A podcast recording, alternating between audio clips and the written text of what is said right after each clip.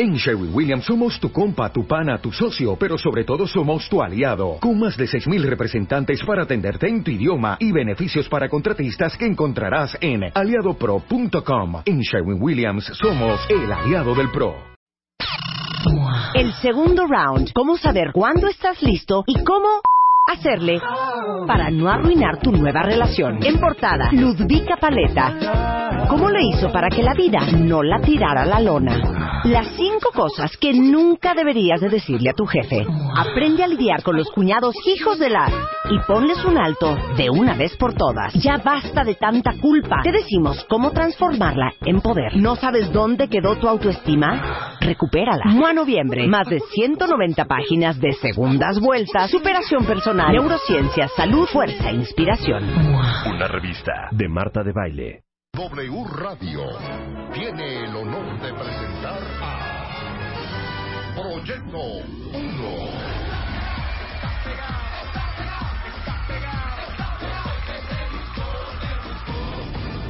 Invitado especial en la Chaparrita de Oro 2015. Proyecto 1, No te pierdas la oportunidad de disfrutar este gran espectáculo de altura. 24 de noviembre, Lunario, Ciudad de México, 10 de la mañana. Solo por W Radio.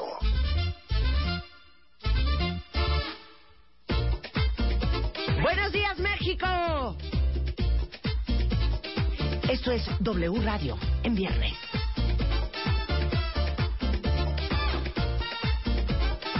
¿Y cómo dice Proyecto 1? Fui a la discoteca a ver si me conseguía una fresca. Got myself some rum, cause where I'm from sometimes you need some. Me tomé mi trago y una princesa pasó por mi lado. La miré con ganas, con esa carita de fama. Ella miró, oh, ella pasó, oh no. Ella se volteó con una sonrisa. Tengo que bailar con esta muñequita. El DJ puso brinca y enseguida quise jalarla para la pista. Y cuando llegué, ay, llegó el tiburón y con él se me fue.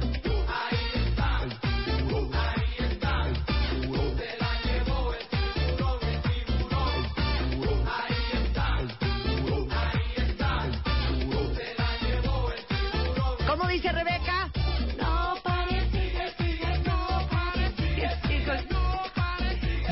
Decirles que Proyecto 1 es el grupo invitado de la Chaparrita de Oro 2015 desde Miami, México, el martes 24 a las 10 de la mañana. Oigan, y ustedes están invitados.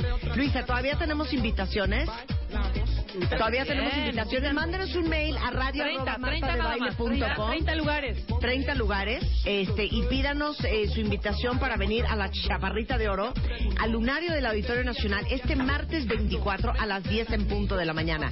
Luz, Luz. Mucha gente ayer en Twitter dice que mandó una invitación a pedir y ustedes no le han contestado. A pedir. Dame razón.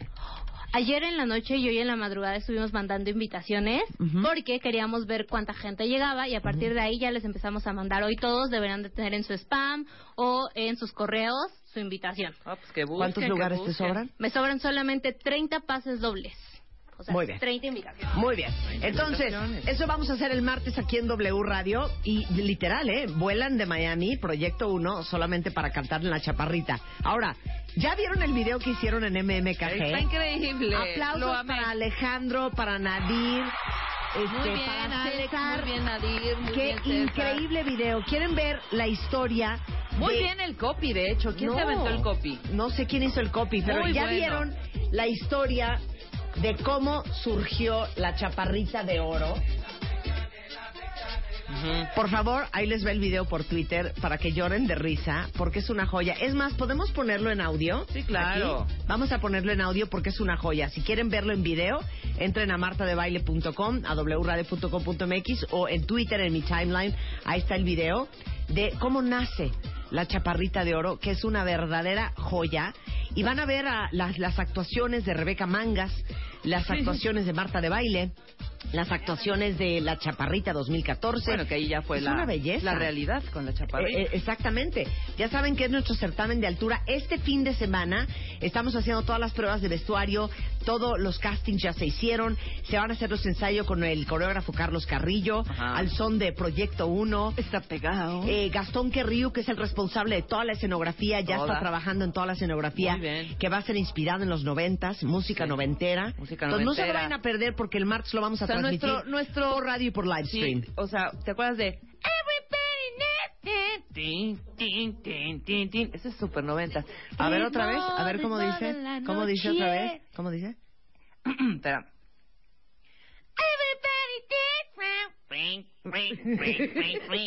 Everybody dance now. Everybody ¿Pero por qué haces esa voz tan chillona, Así hija? ¿Te es, pasas? güey, así es. Bueno, este es el audio del video de cómo nace Venga. la chaparrita de oro. Había una vez una guapa, inteligente y talentosa chaparrita. Creció, por decirlo de alguna manera, rodeada de hermanos, familia y mascotas. El tiempo pasaba y la estatura no llegaba. Un metro cincuenta y tres centímetros y ahí se detuvo todo. Vivió burlas y ninguneos. Tuvo que formarse un carácter fuerte y determinante para poder enfrentarlo y aunque se quedó chiquita en estatura, su fuerza y talento crecían cada vez más y más. Con su gracia, carisma e inglés exagerado, inundó estaciones de radio y pantallas de televisión. Todo era felicidad. Fue hasta que llegó una alta y guapa productora que la hizo ver su suerte. Burlas, rechazos, ninguneo tras ninguneo, eran pan nuestro de cada día.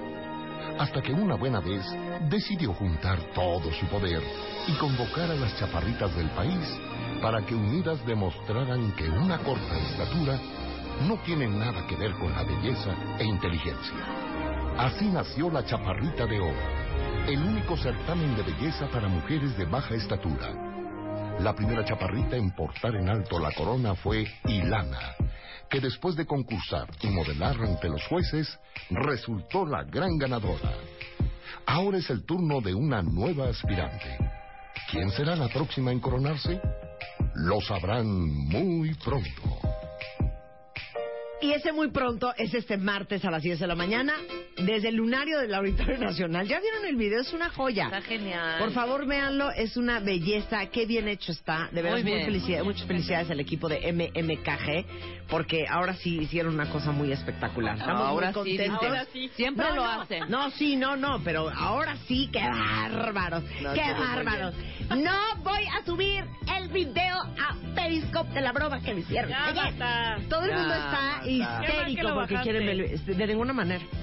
Lo que pasa es De que... ninguna manera. Te voy a decir. O sea, un horror ese video, el un chiste, horror. el chiste era Ajá. pues así live en ese momento. Sí, o sea, claro. que tienen que estar pendientes, cuentavientes. Nada de, Sí. pásenme el video. No, No, a ver, no. ahí está. A ver. Ahí está. Super noventas. Claro, o sea, por eso tienen que estar al tiro. ¿No vieron ayer la broma que me hicieron en Sí, Periscope? exacto. Bye, hijo, así van, Bye.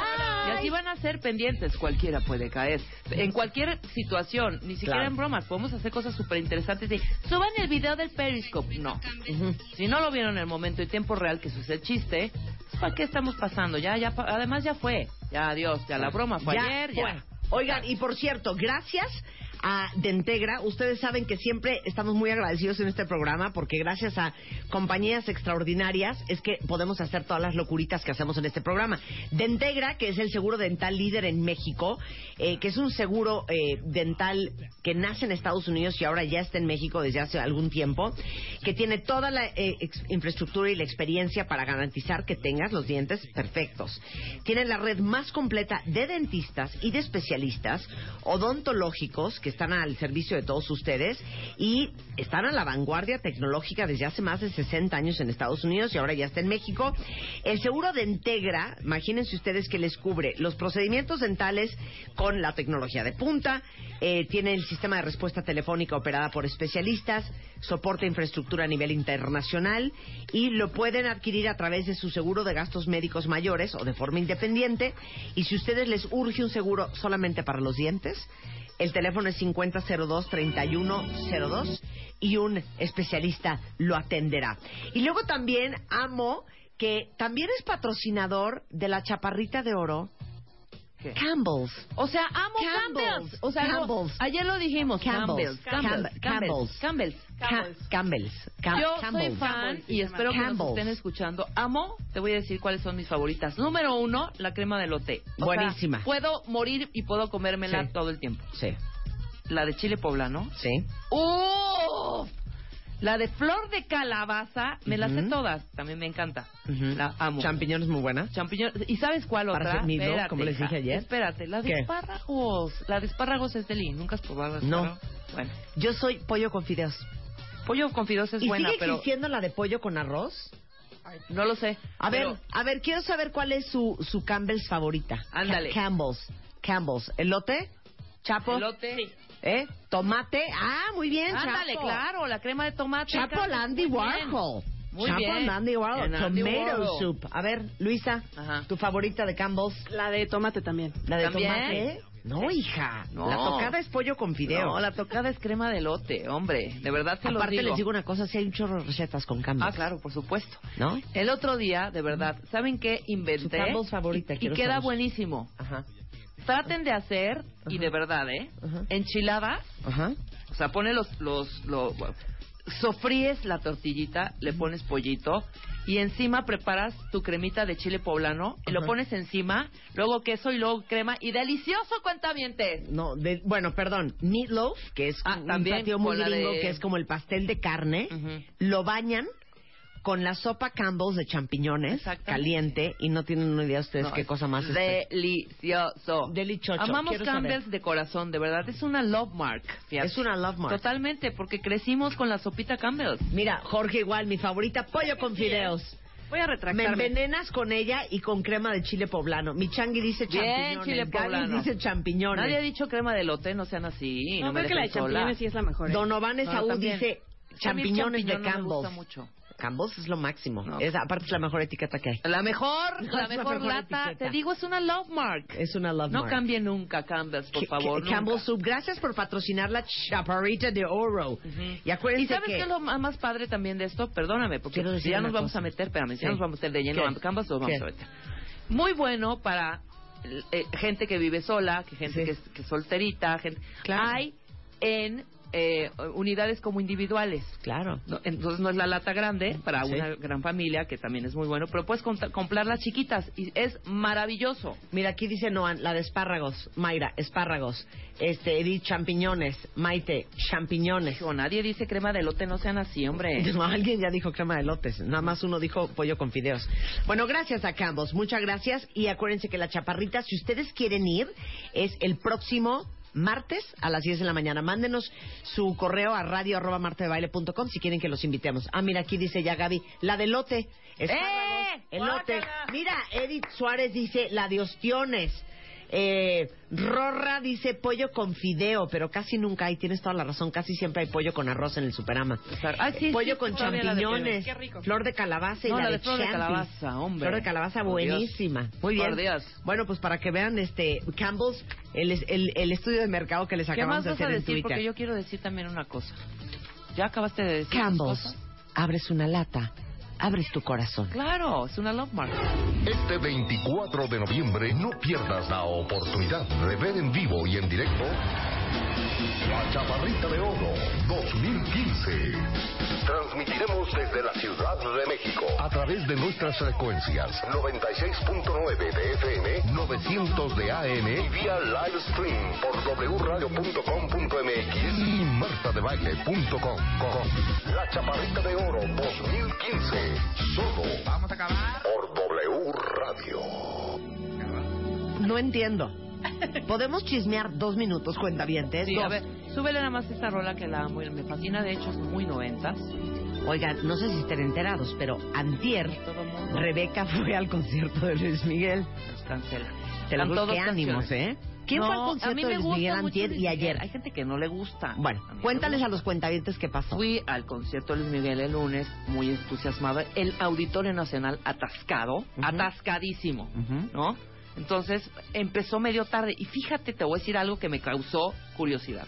La última vez que lo fui a ver, que creo que fue el año pasado, sí, sí salió puntual. Haz de cuenta, puntual, haz de cuenta, citan ocho y media, el concierto Ujú. ocho y media, pero no pasa de cuarto para las nueve, ¿eh? Sí. o, o nueve, ponle. Sí. Entonces empezó nueve y cuarto. Sí. No, bueno, ya salió. eh, y sí, lo vi muy rojo, un poco ojeroso. Sí, con la voz un poco así. Y no cantaba, haz de cuenta, de- eh, que se aventó tres rolas. Eh, la última que fue la de Amor, amor, amor, nació Sí, de sí. ti. Entonces era Amor, decía Luis Miguel. Entonces toda la, Amor. y toda la gente. Voy a hacerlo. Ajá. Y yo voy a decir, yo soy, Amor. Yo soy Luis Miguel. Amor, Amor, amor. Nació de mí, nació de ti, nació de la del alma. Yo soy Luis Miguel. Ok. Amor, Amor. O sea, cantó. Amor. cantó, to- ajá, cantó Todo el todo, el le hizo público, le hizo el paro. Entonces, de pronto, mientras está pasando este rollo, pues la gente atrás, pues así como, ¿qué onda? Pues no está cantando todas las rolas, Ajá. lo sentíamos como frágil. Sí. Y la gente empieza a decir, que cante, que Dios de cante. mi vida. ¿Y luego? ¿No? Bueno, total, se cierra, el, se apagan las luces, después de haber cantado tres canciones o cuatro. Sí. Esto fue más o menos como a las 9.20 Ujú. y ya no salió. Y ya no salió, y ya no salió. Claro. Nos esperamos cinco minutos. Yo todavía subí porque abrieron las puertas. Entonces Sí. salgo y le digo, ¿qué onda? Dice, no, no, no, no nos han avisado nada. Nos están diciendo, ciérrenlas, ábranlas. No, no, no, vuélvanlas a abrir. No, nada más, nada más abran las puertas laterales. Ciérrenlas de enfrente, vuélvanlas a abrir. Entonces tampoco sabía nadie del auditorio que estaba pasando. Hasta que una voz de, me imagino que de, de su equipo de producción, Sí. Dijo. Salen y dicen esto. Escuchen.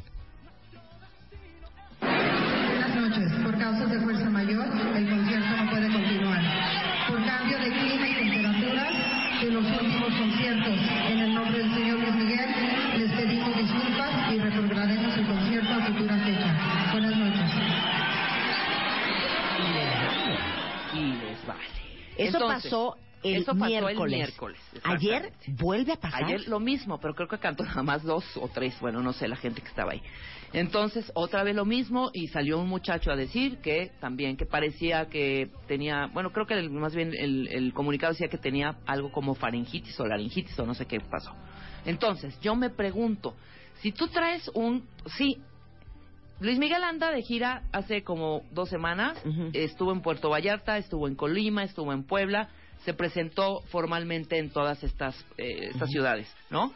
Ahora, si ya te empiezas a sentir mal, y más si es faringitis, y más si tienes calentura, una de dos, o dices desde temprano, no me voy a presentar, o sea, no le ha- que ¿para qué le hace al héroe Luis Miguel? Pues, a eso me refiero. Vas, te Pero- presentas, pero, ya está la gente ahí. Se me hace tan raro, cuentaviente. ¿No será como una estrategia? Porque, no, no creo. Nunca, ¿Para can- nunca ruido? cancela. O sea, canceló hace, hace, eh, no sé, unos siete, seis meses. A ver, márcale a en Mérida. Miguel. Tengo el Sí, a ver, teléfono en mi celular. mar- márcale Ah, ¿verdad? Pero sí, es, es horrible. qué porque raro. hay gente que venía de muchos lados. No sé, me Claro. encontré, no sabes a cuántos cuentavientes, muchísimos que me decían, Rebe, vengo de Chilpancingo. Me vine en camión.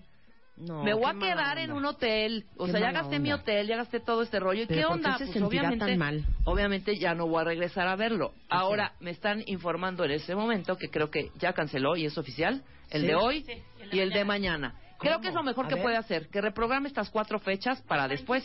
¿Cómo? ¿Pero qué canceló? ¿Auditorio hoy? Auditorio hoy y auditorio mañana. Entonces, la gente que nos esté escuchando y tenga boletos, no vayan a hacer corajes. Seguro los va a reprogramar, ¿eh? Sí. No se va a quedar con el con este con el dinero ni mucho menos el auditorio.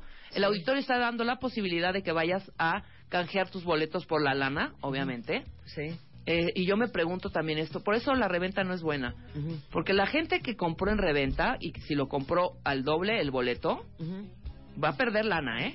Sí. La mitad casi casi del, del de, de, de todo de lo que invirtió en su boleto. Bueno, a partir del 22 ya pueden ustedes eh, solicitar el reembolso en los puntos de venta de Ticketmaster, donde hayan adquirido los boletos para que les regresen su lana Y si es los que, que no, no- quieren ir a la reprogramación. Exactamente, la reprogramación todavía no hay fecha definida, ya nos dirán los comunicados. Mira, dice Luce- Luce- Lucero, pues ya, qué mala onda Luis Miguel, mejor canten ustedes. Que ustedes sí se entregan a su público, más que nada. Amor, Nació, nació de, ti. de ti. Aparte de esa ni es suya. Nació de mí, nació del alma. Ah, también canto la incondicional, pero ahora sí. Tú, La misma de ayer, la incondicional, la que no espera nada La misma de Así fue el ayer. concierto Así fue el concierto. No, no, muy mal. Así fue el concierto. Bueno, quién sabe qué Bueno, pasará ahí. Ojalá se compongan, la verdad. Ok. A mí me cae muy bien y yo sí quiero verlo. Les Yo digo lo que vamos a hacer el día de hoy. Sí. Bueno, uno, invitamos a Fernanda Tapia. ¿Qué tal? Así que vamos a hablar de las amamos, 50 Fer Tapia. fo- eh, eh, sombras de Fer. Ujú. Fernanda Tapia, que ustedes saben que es periodista, es conductora del programa WW en W Radio, es experta en el tema de BDSM, que es bondage, domination y sadomasoquismo. Ujú. Va a venir su amo, que es Marqués Alexander, que tiene 16 años practicando BDSM y tiene 10 años instruyendo sobre esta práctica en foros abiertos al público. Todo lo que no vas a aprender en 50 Shades of Grey, lo van a aprender hoy Todo con lo que está 50 mal con sombras de. Fer. No saben qué divertido va a estar porque ella sí es experta en BDSM. De eso vamos a hablar con Fer Tapia. Viene Alejandro Rosas, eh, nuestro super historiador, y nos vamos a reír mucho con todos los mitos y las verdades y las falsedades alrededor de la Revolución Mexicana. Y este regresando del corte, adivinen a quién invitamos.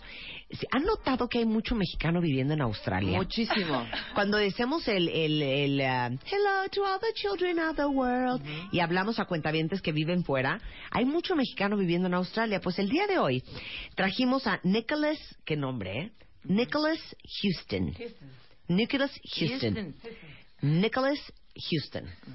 Él es director de Visa Australia. Este, y hoy va a venir a platicarnos a todos eh, las alegrías que tiene Australia para los profesionales mexicanos, para los que morirían por irse a vivir a Australia. Este es el hombre con que hay que hablar. Eso y mucho más. Hoy en W Radio, regresando del corte.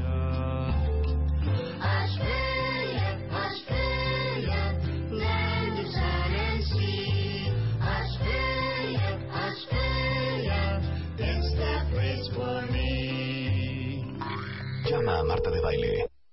Llama a Marta de Baile. Llama a Marta de Baile. Llama a Marta de Baile. Llama a Marta de Baile. Llama a Marta de Baile. Llama a Marta de Baile. 5166-8900. Llama a Marta de Baile.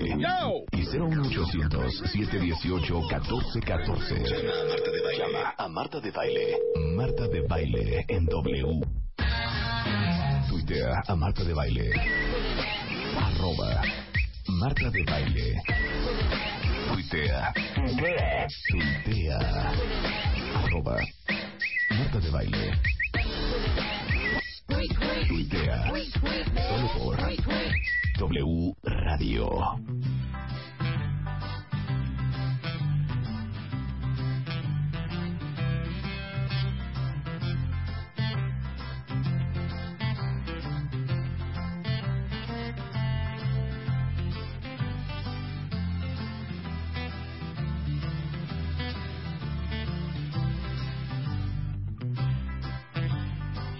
Vean qué bonita esta canción. A ver quién se acuerda de ¿Dónde qué serie es. Pero ahí Está.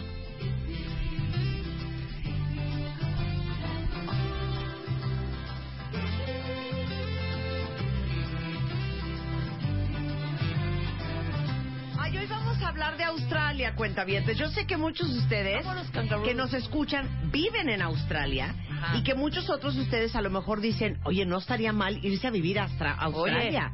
Mira, Arch dice, te amo, hace años busco cómo irme a Australia. Mira. Bueno, mana, pues para ti y para todos los interesados, hoy trajimos al programa a Nicholas Houston, que es director de Visa Australia. Él es agente migratorio certificado por el gobierno de Australia. Eh, y déjenme decirles que este es el hombre que nos va a aclarar cómo se va uno a trabajar a Australia, a vivir a Australia o a estudiar a Australia. Bienvenido, Nicolás, ¿cómo estás? Muy bien, gracias, Marta. ¿Cómo está tu español? Pues viví aquí por cinco años casi. Ok, muy bien, entonces muy bien. Tenía mucha oportunidad Sí de lo practicar. masticas, mi querido Si Nicolás. lo hablas bien. Sí, pero mi esposa es de México. Ah, Y también mis dos hijos. ah. ¿Y tu esposa cómo te dice, Nicholas, I love you? O te dice, gordo, te amo, mi amor. ¿Cómo te dice? Exactamente. ¿En español? ¿En español? Muy bien, pues Se bienvenido, pone rojo. Nicolás. Oigan, voy a hacer una trivia. A ver, quítame la música. Tú no puedes contestar, Nicolás. ¿Qué podemos regalarle al cuentaviente que gane?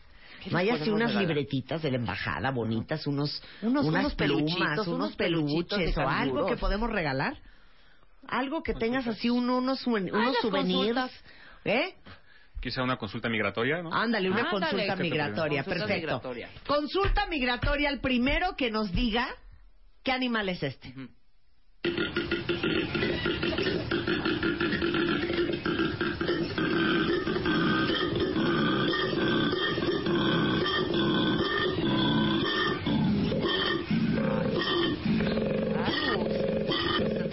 asustando. no te estás asustando, Luz. No puede ser. Este está muy difícil. No, cero es un canguro, ¿eh? No, a ver, vuélvelo no a es un poner. canguro, ponlo. No, no es una moto. No es un jabalí. No es un cocodrilo. No puedes decir, No you tienen can't cara. say, Nicolás. No tienen A ver, ¿qué cara de que, claro, no tienen cara de que Cero hacen tienen así. cara de eso. No. Así hacen. No Es digas el animal, pero así es. Animal muy mal educado. Además, Muy claro, muy mal educado. Ya, un cerdo no, no, No, es un no es un cerdo. Un aplauso para Gloria Urizar. Aquí suena un koala. ¡Claro! ¿Pero qué es eso, Nicolás? Pues viven en los árboles muy altos. Casi Ajá. nunca vi un koala en mi vida. ¿Nunca has visto Muy un koala? ¿De veras? Y nunca escucharon un koala. Mira, y eso que es de Australia. O sea, no es como aquí en México que vemos ratas por todas partes y las oímos perfecto. Koalas no, pero cangurus sí, están millones Canguros, en sí. todas partes. Ok, ¿quieren ver cómo, cómo hace un canguro y cómo suena un canguro A ver, australiano? Es ahí cuando ya lo, estás gruñendo. Está haciendo box. Sí. Es así. A ver, pónmelo, ponme el ruido. O sea, Pon- pónmelo, pero Rebeca pon- está en Ajá. una, en una granja. Sí, estoy en una granja. ¿Dónde están los koalas, Nicolás? ¿En una En, granja? las- en los bosques, en No. las- es- ahí. Sí, en los bosques y Oye, viven en los yo fui a un árboles picnic. que son muy altos. Ajá. Entonces es muy imposible para decir. O sea, ¿los verlos. canguros? No, los No, canguros. ¿Los canguros No, dónde los- viven? Oh, en todas partes eh, comen el pasto. Ajá. Entonces, en todas partes, desierto, también en, cerca al mar, todas partes. O sea, tú puedes ir caminando al súper y encontrarte un, un canguro. De hecho, vivo en Canberra y son muy comunes en las calles porque van por la noche para comer el pasto verde y luego van el día, están sorprendidos por la luz y están hopeando en las calles. Sí, es la verdad. ¡Ay, me muero! ¿Ah, sí? Son muy comunes, de hecho. O sea, cero se sorprende un australiano de ver un canguro pasar. Ah, será normal si pasan un canguro. Es como ver aquí un perro. Exacto. Exacto. Pues no como exacto porque viven en el país, y, Ajá. pero se, se pueden pasar por la ciudad. Claro. Para las- ciudades. Sí, o sea, viven en los bosques y Claro. es raro Entonces verlo yo en las vengo ciudades. caminando y se me aparece esto, pon el sonido y yo así.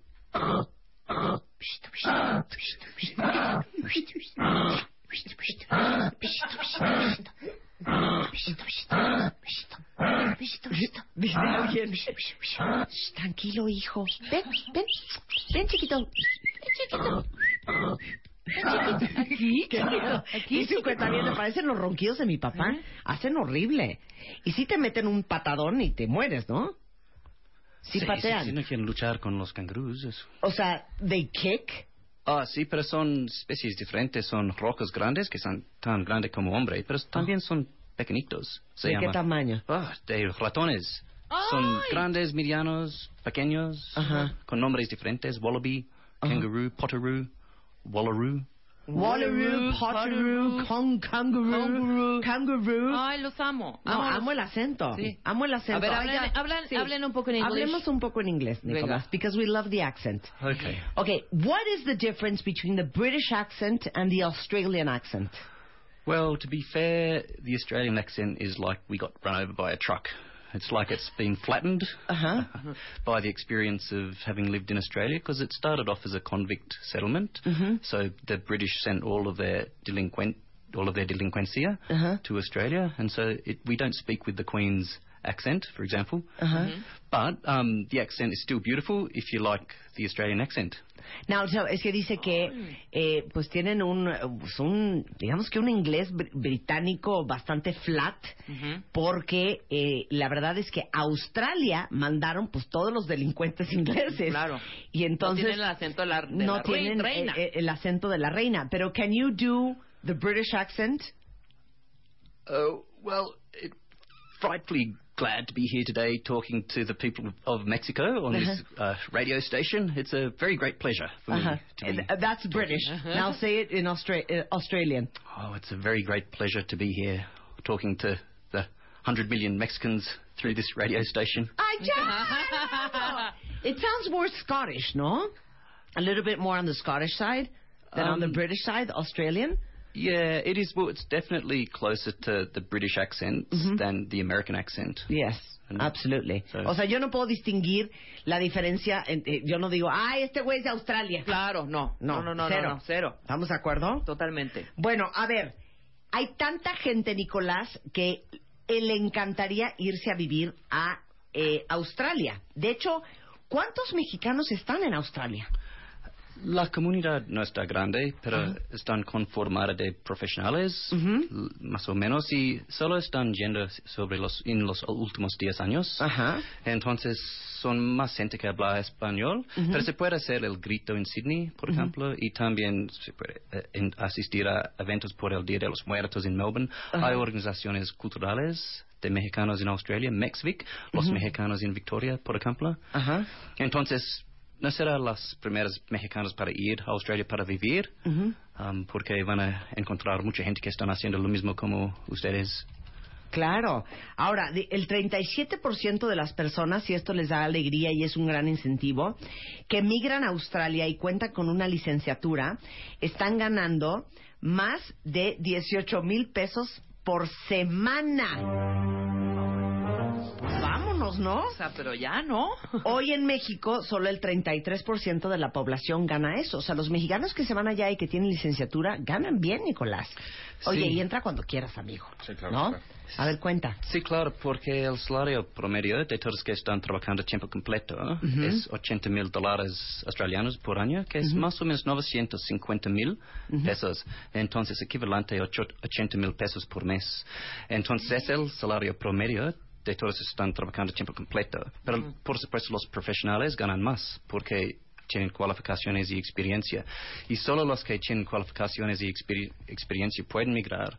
Entonces, la idea es que los mig- migrantes no van a llegar a Australia para manejar taxis, para, pero para trabajar en sus ocupaciones. Claro, Entonces, es claro. por eso están bien pagados los Oigan, ¿ya vieron? O sea, puede ganar un millón de pesos un profesional Anualmente. normal en, en, en Australia, o sea, más o menos 80 mil pesos al mes. O sea, no te vas a Australia a trabajar en un taxi, ¿no? Si no es Nueva York. ¿No? Y no estamos siguiendo de Pakistán. O sea, realmente te vas a ejercer tu profesión. Ahora, algo increíble es que, Nicolás, Australia es el tercer país más seguro este, en la región Asia-Pacífico y está en el top 15 de los países más seguros del mundo. O sea, que hay muy buena calidad de vida. Sí, claro. También es el segundo país en el mundo para vivir después de Noruega, um, pero es por la algunas cosas como los sal- salarios y también los sistemas sociales, educación, salud, la forma de gobernación que está muy estable. Entonces también el salario mínimo está muy alto. De hecho es 210 pesos la hora, es el salario mínimo en Australia. Entonces, con todo de eso, el país está muy, muy seguro y pueden salir en la noche y las mujeres sienten más seguras para correr. Por ejemplo, mi esposa siempre va a correr en la tarde, no tem- temo nada. Los niños no se los roban. Ah, exacto. Sí, claro. no, los niños no se los No hay roban. robachicos. Sí, un, No, muy bien. un punto Eh, importante justamente sí, sí. es que no existe la necesidad. No, pero preséntate, hijo Ah. Emanuel Rodríguez, representante de Visa Australia en México. Es correcto, A ver, muchísimas cuenta, gracias. cuenta, Emanuel. No, un dato interesante justamente sobre lo que decía Nicolás es que no existe la necesidad económica para que exista el crimen como tal, ¿no? Entonces eso hace realmente que el país sea muy seguro Claro. y es una gran No hay necesidad de robar. No hay necesidad de robar prácticamente a alguien que trabaja en... O sea, salario mínimo son 17 y pico dólares la hora, pero ni siquiera alguien que trabaje en limpieza gana eso. Pueden llegar a ganar hasta 21 dólares la hora, ¿me explico? Entonces, eso es un, un gran beneficio. Y otro tema también importante es que realmente están buscando profesionistas. Entonces, creemos que eh, cualquier profe- profesionista tiene el, el derecho ¿no? y la oportunidad de cambiar su vida en todos los aspectos para ellos y para su familia. Claro, ahora, ¿qué tan difícil es irte a trabajar a Australia para todos los cuentavientes que están escuchando, Nicolás? Sí, pero es un proceso legal para solicitar una visa y el gobierno de Australia, el parlamento, hace las reglas y la agencia de mi- del gobierno que administra las reglas es la Dirección de Migración. Ajá. Pero su rol es para ser el juez y la solicitud es la evidencia. Entonces, si son elegibles legalmente y preparan una buena solicitud, el juez va a decir sí. Puede Sí. tener la residencia permanente. Entonces, es un proceso legal que dura más o menos 12 meses para pedir la visa. Entonces, Para irte a vivir allá. Exacto, pero es ir como residente permanente. Entonces tienen el derecho de participar en los siste- sistemas sociales y ta- también después de cuatro años pueden pedir la ciudadanía y obtener el pasaporte australiano. Entonces cuatro años a la ciudadanía no es mucho. Claro, nada. Nada. Nada, o sea, ustedes no son tan pesados como los gringos. No, En la, exacto. cues- en la cuestión de visas, o como los canadienses, que también se han puesto bien pesados. Sí. Vamos a traer al gobierno de Canadá, fíjate, al programa, a hablar, a que nos, Nos dé aclare. razón. Pero, ¿qué tan, ¿qué tan fácil es, la verdad? ¿Aplicas Eh, para, para irte a vivir a, a- a Australia? ¿Te, te toma más o menos 12 meses el proceso? Te puede tomar 12 meses el proceso. Sí, depende de distintos casos, pero si tu carrera es de alta demanda, incluso puedes hacer todo el procedimiento en México sin Ajá. siquiera haber visitado Australia y después de un año eh, te puedes ir para allá. Ok. Cuando tienes esta visa, tienes derecho a prácticamente todo como si fueras un, O sea, un servicios ciudadano. sociales, como si hubieras nacido ahí. Escuela para sus hijos, etcétera. salud, etcétera, todo ese tipo de detalles. Y lo que decía Nicolás es que después de cuatro años obtienes el pasaporte y finalmente el pasaporte es un pase directo prácti- prácticamente a todo No, el mundo. al ¿no? mundo, claro. Así es. Ahora, dijiste, profesiones de alta demanda. Carlos Salazar dice que a ella no le dieron la visa porque su profesión no es requerida. Ahorita le, le voy a preguntar qué profesión tiene, pero Así qué es. profesiones está cañón que te den la visa y qué profesiones, véngase chiquitos. Ingenierías, Ajá. prácticamente todas las ingenierías son bienvenidos, Ajá. lo cual es, es Ingenieros, importante. pongan Venga. atención. Así Ok. es. Eh, ¿qué, otra, ¿Qué otra carrera es? Computación, contadoras, Ujú. arquitectos. Ok. Ah, otro punto también importante, y es como un anuncio para todos los comunicólogos. Por ejemplo, en ciudades como eh, Canberra, por ejemplo, hay opciones incluso para otras carreras en las cuales puedes ir a estudiar aproximadamente seis meses y posteriormente puedes aplicar para la visa un periodo de tres, Claro. cuatro meses. Locutoras de radio. Requieren de eso Productoras de radio y televisión. A veces Productoras de están radio y en- televisión. A veces están en demanda, pero tenemos una estrategia para que hasta 400 ocupaciones pueden migrar. Ajá. Entonces son dos maneras de migrar. La primera es por las cualificaciones y experiencia que tienen en México, pero si no son elegibles, entonces se pueden estudiar en Australia y luego solicitar la visa a base de las cualificaciones de austra- australianas. Entonces podemos poner una estrategia, depende de tus circunstancias y lo que quieran hacer, que va a resultar en la residencia. Ok, aquí hay, hay una lista en el border.gov.australia.au que viene la lista de las profesiones que les interesan mucho a los australianos. Entonces viene eh, constructores, ingenieros, este, administradores médicos, enfermeras, También. eh, contadores, eh, fiscalistas, eh, economistas, ¿quién más? Ingenieros químicos, ingenieros civiles, ingenieros eléctricos, ingenieros en transporte, ingenieros en aeronáutica, eh, biomédicos, agricultura, también veterinarios, eh, físicos, eh, maestros, médicos, médicos también, ¿no? Sí. A- Aquí viene toda la lista, mira. eh, eh, ¿Cómo se llama? Podiatrist, este... No, los Podólogos. podólogos, Ujú. podó- anestesistas, especialistas en lenguaje, endocrinólogo, gastroenterólogos, neurólogos, reumatólogos, psiquiatras, urólogos, oftalmólogos, parteras. Bueno, viene toda una lista impresionante. Aquí no veo locutor, Nicolás. Son más de 400. Pero... No veo conductores de televisión y de radio. Pero hay otras listas también que pertenecen a los estados. Oye, carpinteros, plomeros, este, electricistas, eh, dentistas. Hay una lista interminable. Esto es para irte a trabajar a Australia. Tienes que conseguir chamba antes de pedir la visa o pides la visa. Te vas a Australia y luego ves cómo consigues chamba. Así es, consigues el trabajo estando allá. Ah, Entonces, ok. justamente como son trabajos de alta demanda, la Ujú. teoría dice que no es difícil conseguirlos. En promedio te llevará dos meses, eh, ¿Conseguir tres meses chamba? estar por allá, digamos. Sí. Pero solamente se recomienda que lleves colchón como para vivir dos meses sin mayor inconveniente. Claro. Eh, pero obviamente el gobierno se cuida de que el general las de alta demanda es porque realmente son de alta demanda. ¿no? Claro, no, quieren por eso gente están que... puestos Claro. ahí esos Ahora, 300 dime una cosa, oficios. ¿por qué Emanuel y Nicolás eh, están eh, eh, muy ta- tan abiertos a recibir gente? ¿Hay poca gente viviendo en Australia, acaso? Sí, pues ¿En un déficit poblacional? Sí, claro, es una isla que tiene un tamaño de un continente tan grande como Estados Unidos, menos Alaska, pero solo son 23 millones de personas, menos de que vive aquí en la Ciudad de México. Entonces el gobierno de Australia está buscando gente para des- desarrollar y construir el país, pero solo quieren que los que vengan con cualificaciones Claro. y también van a Construir dar un país fregón. acceso ¿no? a todo. Entonces Claro. quieren que venir y están exitosos en Australia y van a pasar a la ciudadanía. Entonces va, está Ay. muy bien para Australia Y también para los que están A viniendo. tiro de piedra de Nueva Claro, Zelanda, hombre. a tiro de piedra de la. Polinesia francesa y a tiro de piedra de Asia. Sí, claro.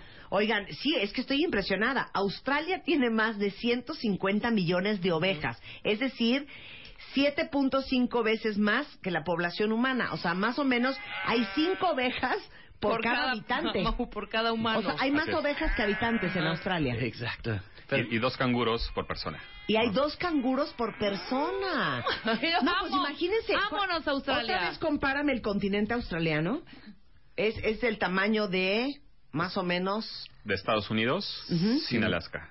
sin, Sin Alaska. Alaska. y tienen 23 millones de personas. O sea, la población casi casi de, De la Ciudad de México. de México. de- de la Ciudad de México. Nada más. Así es. Calidad de vida. ¿Te En puedes una imaginar? Además, extensión claro. enorme. Pues sí, ¿cuántos metros cuadrados habrá por persona? No, olvídate. es- Sí, no ah, se pueden contar. Sí, habrá como 15 mil millas a la Más redonda por la persona. redonda. O sea, ahí no están embarrados codo con codo, hombro con hombro. No, hay Cero. espacio, harto espacio. Hay espacio. Exactamente. Y también las ciudades tienen espacios abiertos y parques y infraestructura de transporte público. Entonces, las presiones que aquí existen en México no son lo mismo en Australia. Claro. No. Por esa razón. Definitivamente Entrada no, por el tráfico. Nicolás. Claro, no hay tráfico. O casi sea, no ¿no estás tráfico. horrorizado con el tráfico en México? Sí, claro, es lo, lo peor de México. Me gusta mucho a México, pero Sí. el tráfico está muy difícil. Es que, es que has de decir qué es esto. O sea, aquí me encuentro con coches en vez de con ovejas y canguros. Oigan, ah, entonces, a ver, su consejo para todos, porque ahorita vamos a hablar de los que se quieren ir a estudiar a Australia. Pero para los que se quisieran ir a trabajar a Australia, este, ¿cuáles son sus consejos? ¿Cómo empieza el proceso? Y si te tienes que ir con una lanita ahorrada en lo que consigues chamba ya. Arranca. Exactamente. A ver. Ok. Ajá. Eh, mira, básicamente el, el principal consejo es eh, buscar asesoría, ¿no? Para poder llegar allá de la mejor manera. Porque, como dice bien dice Nicolás, es un proceso burocrático, de alguna manera hay que llenar muchos formatos, muchos papeles. No hay una entrevista como tal persona a persona con, con Sí. alguien en particular. Ajá. Sin embargo, eh, un experto lo que puede hacer es apoyarte en todo este proceso para garantizar que, Que te cumplas, la den. Ah, exactamente, cumplas todos los requisitos ¿Quién para es el experto lograr. y dónde lo conseguimos? Eh, Nicolás es el experto. Ok. Él justamente trabajó en el gobierno. Ajá. ajá. Entonces conoce perfectamente todos los procesos y él te va guiando paso a paso para que omitamos cualquier error. Ok, ahí va el teléfono de la casa de Nicolás. 55. Ah, ¿verdad, Nicolás? No, ahí va. El mail de Nicolás, ¿ok? Si les interesa irse a trabajar a Australia, apunten esto. N de Nicolás, Houston, así como, como la ciudad, arroba visa Australia. Australia. O sea, visaustralia.com. Exacto. Ahí le mandan un mail o en info arroba visaustralia.com o arroba visaustralia en Twitter. Ahí le consultan para que empiecen el proceso, ¿no? Así es. Eh, Nicolás va a estar en México ya prácticamente hasta el 25 de noviembre. Ajá. Sin embargo, si ya no está él fuera de, si ya no está en el país, obviamente puede hacer todo vía Skype y de manera digital, Perfecto. gracias a la magia del internet. Perfecto. ¿no? Pero sí es muy importante como seguir siempre lo- la- el, el La consejo del experto. claro. Así es. Para evitar, porque finalmente hacemos una inversión en pagar el tema de la visa, el gobierno, etcétera, y queremos que no haya un error para no tener que repetir ese tipo de procesos. Fantástico. Regresando del corte, ¿quién se quiere ir a estudiar a Australia? Y de eso vamos a hablar volviendo con Nicholas Houston, director de Visa Australia, y Emanuel Rodríguez, representante de Visa Australia en México, cosa que sucede hoy en W Radio.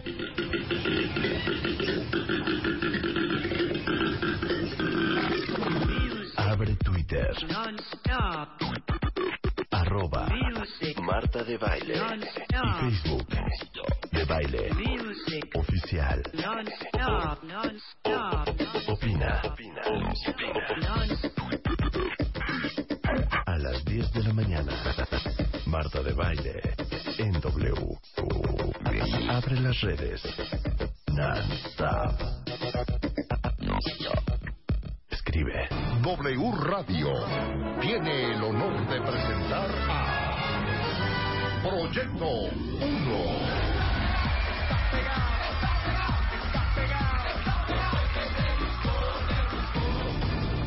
Invitado especial en la Chaparrita de Oro 2015. Proyecto 1. No te pierdas la oportunidad de disfrutar este gran espectáculo de altura. 24 de noviembre, Lunario, Ciudad de México, 10 de la mañana. Solo por W Radio. Kangaroos hop and koalas sleep. Kookaburras laugh when they stop to eat. Platypuses swim and dive down deep. Only in Australia. Estamos haciéndole un homenaje a Australia, que les digo algo, Nos está es del tamaño casi de Estados Unidos. Oye. Y tiene solamente 23 millones de habitantes. Entonces nos están invitando a que ganemos 80 mil pesos al mes, casi un millón de pesos al año, a que nos paguen el colegio de nuestros hijos, a que nos paguen nuestros nuestros gastos médicos, a que a que convivamos con con koalas, con, con canguros, con cucaburras, con unas arañas hermosísimas. Divinas. Y por eso están aquí el día de hoy Nicholas Houston, que es director de Visa Australia, y Emanuel Rodríguez, representante de Visa Australia en México, explicándoles a todos cómo se pueden ir a trabajar a Australia o cómo se pueden ir a estudiar a Australia. ¿Podemos hacer un paréntesis, Nicolás? Australian spiders. Arañas australianas. ¿Qué pasa, Nicolás? Pues, por supuesto, son arañas en Australia. Guapos y grandes y muchos. Sí. Pero de hecho también hay arañas aquí en México. Y también víboras aquí y también tiburones. Sí, claro, Están- claro. eh, México y Australia son vecinos separados por el mar Pacífico. Ajá. Siempre pue- se pueden pasar los tiburones entre Australia y México. Exacto. Entonces no, te- no hay que tener miedo. No, porque soy grande y son pequeñas. Se pueden escochearlos. No, no, no pasa nada. Lo que pasa es que les mandé una foto ahorita en Twitter que todo el mundo se le pararon los pelos. Ya les explicamos qué tienen que hacer si se quieren ir a trabajar a Australia. Voy a leer un poquito, Nicolás y Manuel, las preguntas de los cuentavientes. Por ejemplo, dice aquí eh, un eh, cuentaviente, ¿hay límite de edad para conseguir trabajo en Australia? ¿O también aceptan profesionistas con experiencia global que tengan 40, 50 años? La, la edad máxima son 50 años. Ok. Eh, digamos, es un sistema de puntos. Ok. Entonces, mientras más edad tengas, tienes menos puntos, digamos, en, en- para poder lograr la visa. Ok. Pero lo puedes compensar con Ajá. más puntos si tienes una experiencia Ah, laboral, ¿no? O si Entonces, no tienes- importa si tienes 49 años, si eres un fregonazo, te pueden dar la visa, ¿no? Con, con muchos skills, a los 49 sí, Ajá. ¿no? Lo ideal es hacerlo previo a los 40, 42 años, por así decirlo. Ajá. Eh, pero bueno, todo es como esta compensación y esa estrategia que se puede hacer para cada persona para poder lograr eh, emigrar a Australia con, con todas las de la ley, ¿no? Buenísimo. ¿Hay oportunidades para personas con alguna discapacidad? Personas con discapacidad. Depende, Handicap people. depende de la disca- que- discapacidad. Tenía que hacer un examen médico, pero están buscando ah, enfermedades infectuosas como tuberculosis y también que están caros para tratar. Entonces, porque el sistema de salud público debe que cuidar quién puede entrar al Claro, país. claro, claro. Pero también Como debe- en todos lados también. sí, pero Ok. depende de la incapacidad, de hecho. Ok. Eh, dice aquí Gloria, soy ingeniera, mecánica electricista, especialista en energías alternas. Salvo lo que diga Nicolás, casi es pase directo, ¿no? Entonces, ¡Pase justamente... directo! Pase directo, direct pass. Direct pass a Australia. Podría tener muchas oportunidades. Claro. Claro. Este, voy a hablar primero del trabajo y ahorita hablamos rápido de, de- de la estudiada. Eh, dice aquí alguien más, para los psicólogos, para ver si estamos olvidados en Australia o si nos requieren? No, están en demand en Australia. Debe que tener una maestría, por ejemplo, para ser acreditada como psicóloga. Ujú. Pero están bien abiertos, están en demanda los psicólogos. También todos deben que tener un nivel de inglés que está adecuado para trabajar en Australia. Es para decir, no es un nivel su- super, pero debe que tener un nivel para hacer tu trabajo. Ok. Entonces, Eh, muy ¿y ¿Les hacen un examen de inglés cuando aplicas a la visa? Sí, claro, y más o menos es un nivel. Si podemos tener un platicar en inglés, Ujú. entonces van a tener más o menos menos el nivel requerido. Ok, perfecto. Vamos a hacer el examen ahorita al aire. ¿Ok? Rebeca No, va a hacer el examen. No, no va a hacer nada. Si ustedes hablan como Rebeca, van a pasar. Ajá. ¿Ok? Si ustedes sienten que hablan menos bien que Rebeca, van a tener un problema. Mejor habla contigo para que no, digan. sí, conmigo qué? No. Sí, pero yo no, mi inglés no, No- es... no importa, no perfect. importa. Examen. Sorpresa. Examen. Sorpresa. Examen. Sorpresa. Examen. Sorpresa. Examen sorpresa con Marta de Baile. Rebecca, do you have a formal qualification? Desde, desde ahí, te digo, formal qualification. Sí. Did you say, do you say, did you say formal qualification? That's exactly what I said. Si vas a empezar a hacerle Yes, preguntas I do. al señor, ajá. What- Yes, I do. What would that be in? What did you study? I study in the American school um, since 1975, and I know that my pronunciation is not so good, but I could have a a, a, a great conversation with any person. Well, I think you have the level of English that would be required. You'd have to take an exam and you'd have to prepare for the exam. But because we can understand each other muy bien, I Thank you very much. Ya ves, Nicolás. Ahora, you perdón, Nicolás, yo sí le voy a decir la neta, ¿eh? Contestaste pésimo. ¿Qué dije? O sea, hija, te está preguntando que si tienes una una una formación profesional y le dices, fui al colegio en 1972 a, A la forma- primaria a del forma. americano moderno. Hija, Me puse nerviosa también con Nicolás. no, no, bueno, le dices, claro. Estudié Sure. comunicación en la Universidad Iberoamericana, tengo 18 años de experiencia produciendo radio y televisión. Ah, me preguntaste Eres una bruta. grado. Sí, bru- me fui, Ay, no. me fui por pensar más Si en van a ir así a pedir la visa, ¿saben qué? No vayan. Sorry, Mr. Nicholas. yes, I do. A ver, examen para Luisa. Examen para Luisa. Go, Nicolás. Hi, Nicholas. Luisa, Neta, concéntrate, hija, porque Rebeca lo hizo muy mal. do you have a licenciatura and what would that be in? Yes, I have a, lic- a licenciatura. Uh, it's in communication. I got it in La Salle University. Okay, and how many years have you worked in communication? I have uh, like well now it would be like seven years working in media. Also, I did uh, I I worked in public relationships, uh, also with media, and I, I I think that's it. Okay, well, you've got a qualification that is not in demand in Australia, but Okay. there is a strategy that if you went to study in Canberra for six months, you would be able to apply for a permanent visa. Okay, to study what? Uh, you could study En. Canberra. English. No, sí, pero, cosa. pero estudiar Ah, qué? O sea, si ok. quisiera estudiar You qué? could study English, or you could do a short course in media. Sí, no, yo creo que English you. no le caería mal, ¿eh? Yo creo que empecemos pero ella dijo muy bien.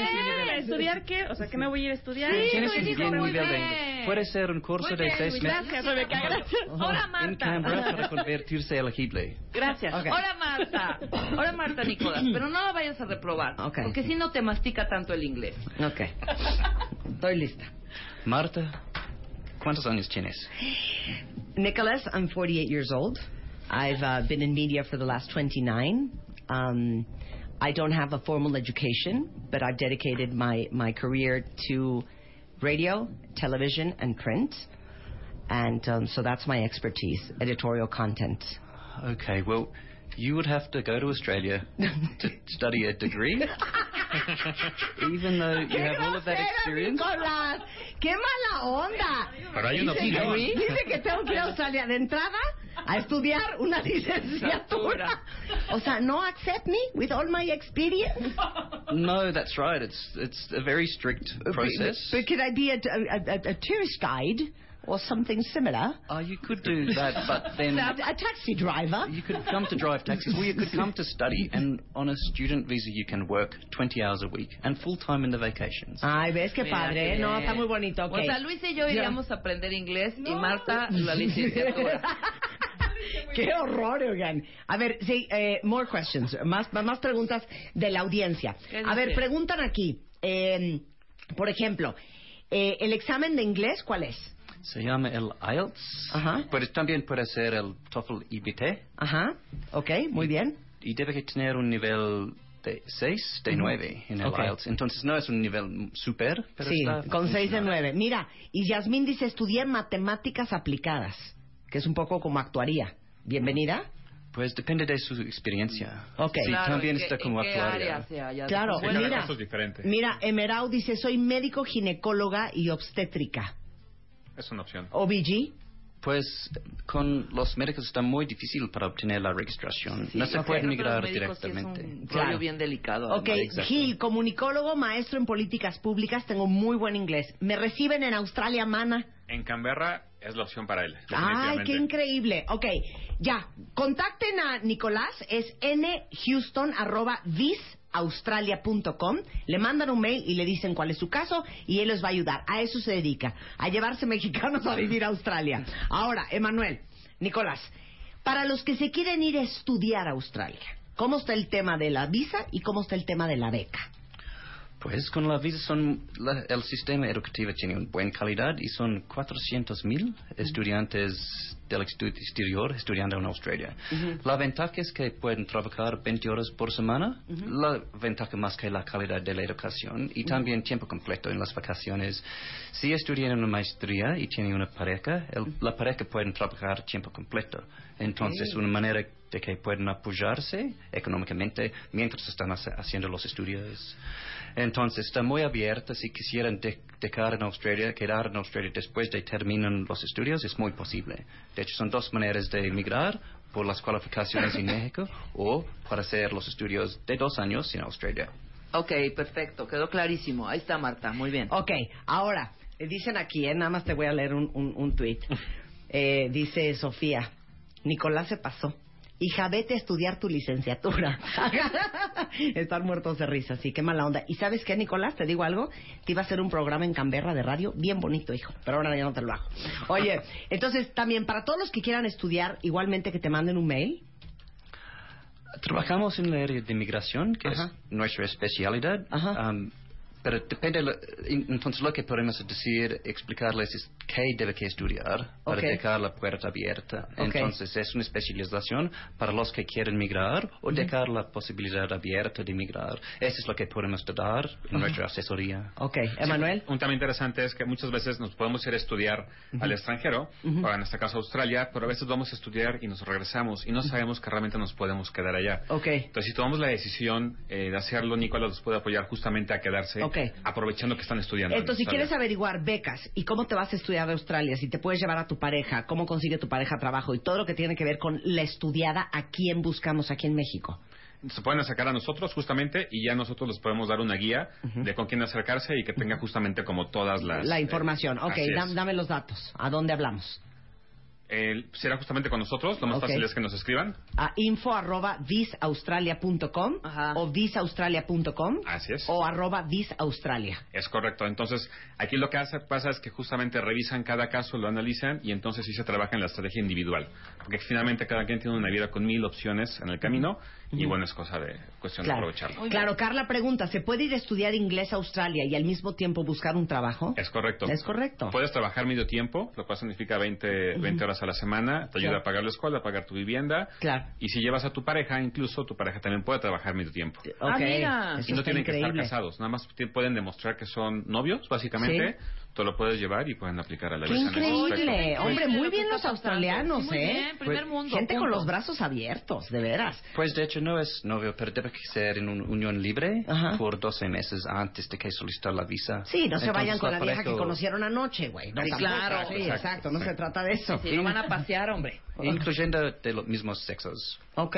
Se pueden ser incluidos. O sea, también. Australia es gay friendly. Exactly, gay friendly. Very gay friendly. Very gay friendly. Very gay friendly, qué bonito. Oye, dice aquí, soy ingeniero en comunicaciones con experiencia en Cisco. ¿Tengo oportunidad? Tiene, cómo no. Definitivamente tiene una oportunidad. Otra vez hay que analizar su caso, pero tiene casi Apliquen. Teresita Ramos, este, Nicolás, Ra- eh, Manuel, soy ingeniero en sistemas con experiencia en el sistema SAP en el módulo de mantenimiento. ¿Tengo oportunidad? Definitivamente es una opción. Sí, o sea, todo lo que es ingenierías, eh, Sistemas. tecnología, todo lo digital, más que bienvenido, ¿eh? De verdad, sí, así es. Y encuentra trabajo muy rápido. Mira, muy bien, pues qué increíble conocerlos. Mil gracias por haber venido a platicarnos de todo esto, porque la chamba en este programa que tenemos nosotros es abrirles a ustedes, cuentavientes, todos los horizontes y el mundo de posibilidades que hay afuera. Con una mente grande suceden cosas extraordinarias. Muy bien. Y irse a Australia es una posibilidad. Así es una posibilidad de cambiar tu vida en todos los aspectos, la de tu familia, la de tus hijos.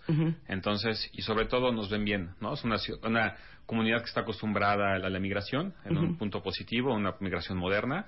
Entonces, qué mejor que tengamos todo para ser felices. Muy buen, muy buen, muy, Gracias. muy bien. Qué, qué alegría. Visaustralia.com, muchas gracias, Nicholas. Thank Muchas you. gracias. Muchas gracias. Thank Qué you. bonito, Thank you, Nicholas. bravo. 11.20 de la mañana. Muchas gracias, Viva Marta. Australia. A ver, ponnos al canguro otra vez. Sí, ponnos a Skippy. Ponnos a Skippy, así.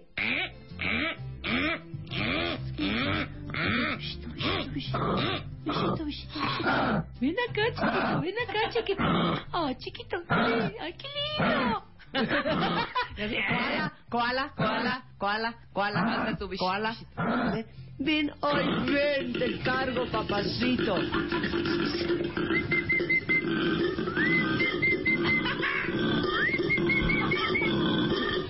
Parece una marmota. ¿o qué se ve? Es como un león marino. no, o sea, no creer que de ese, de ese osito tan bonito. Salga ese de ese, estertón, de ese que es marsupial. Es un marsupial. ¿Marsupial? Ah, espérate, hay otro animal.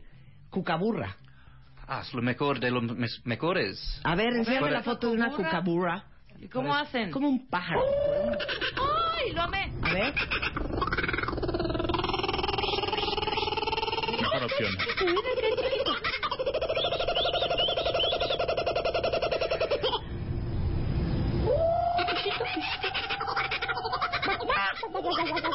Está divino, esa es la cucaburra. Siempre están bromeando. Es un pajarito Los son muy divertidos. Y por ejemplo, tú sales de tu casa, Nicolás, en, en Canberra a recoger el periódico y, y literal oyes eso. Sí, claro, son comunes también. O sea, estamos en Comen. plena flora y fauna. Y los periquitos australianos que venden aquí, sí son australianos, que venden allá por todos lados, ¿no? Entonces, A ver, hazme un periquito australiano. A ver, un periquito australiano. Pero el periquito australiano habla. No, Cockatoos. no más haces. Busca los cockatoos. son- Ah, la son muy- cacatúa, claro, la cacatúa. A ver, so- a, a ver, quiero ir a una cacatúa también. A ver, periquito australiano y cacatúa.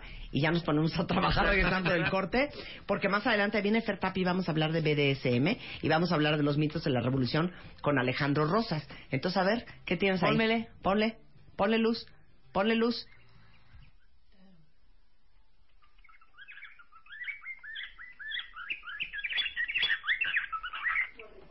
Ese es el periquito australiano. Sí, Sí, ahora échame una cacatúa. Échame una cacatúa. Ah, ¿este es cacatúa? This is a, a- a- a- a caca-. No, es un cockatoo. Eso no, No, es un eso no es cacatú. un cacatúa. Dice Nicolás que eso no es un cacatú. ¿Cómo hacen más o menos? Acá. Ay, Ay, A Nicolás. ver, otra vez, Nicolás. ya, no, pusiste la que era. Qué mala onda. Eso parece cuervo. Sí, claro. Bird Sounds Cockatoo. Ya te lo mandaron por, por, por el link. A ver, vamos a escucharlo.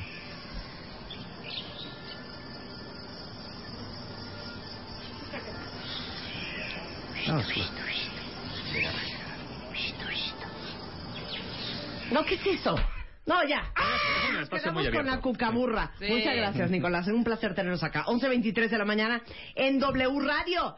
Nos ponemos a trabajar regresando del corte. Antes de irnos, Lactacid es de lo que hablábamos hace un par de semanas, que es justamente para todas las mujeres que...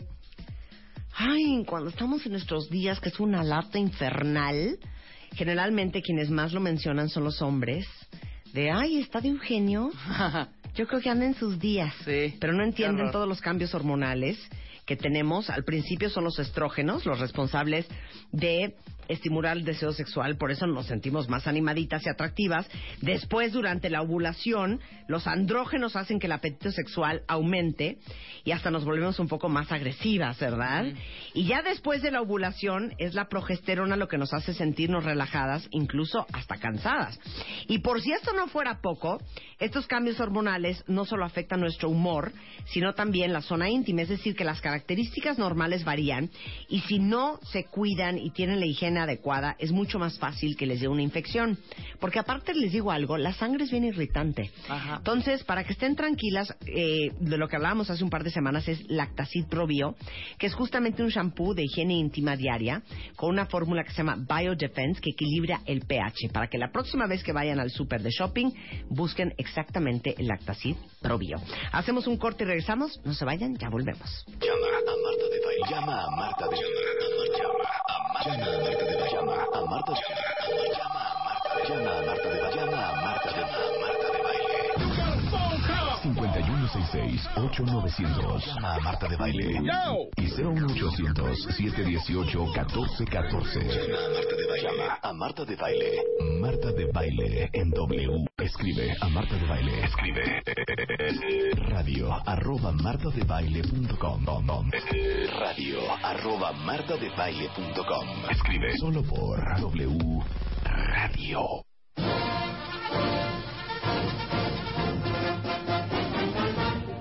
Chuntata, chuntata, chuntata, chuntata. ¿Qué tanto saben ustedes de la historia de este país? ¿Qué tanto saben ustedes de la Revolución Mexicana? El día de hoy a las 11.32 de la mañana en W Radio vamos a someterlos a un examen. Nada más dime una cosa, Alejandro Rosas, historiador, catedrático, articulista, autor de ensayos, libros, especializados en historia mexicana. ¿En qué año de primaria nos enseñaron la Revolución Mexicana? Nada más quiero saber eso. Mira, yo me acuerdo que quizá fue en quinto o sexto de primaria. No, pues, es que no hay forma que te acuerdes de Y eso. luego en secundaria y luego en prepa. eh, quinto de prepa es de pura historia de México.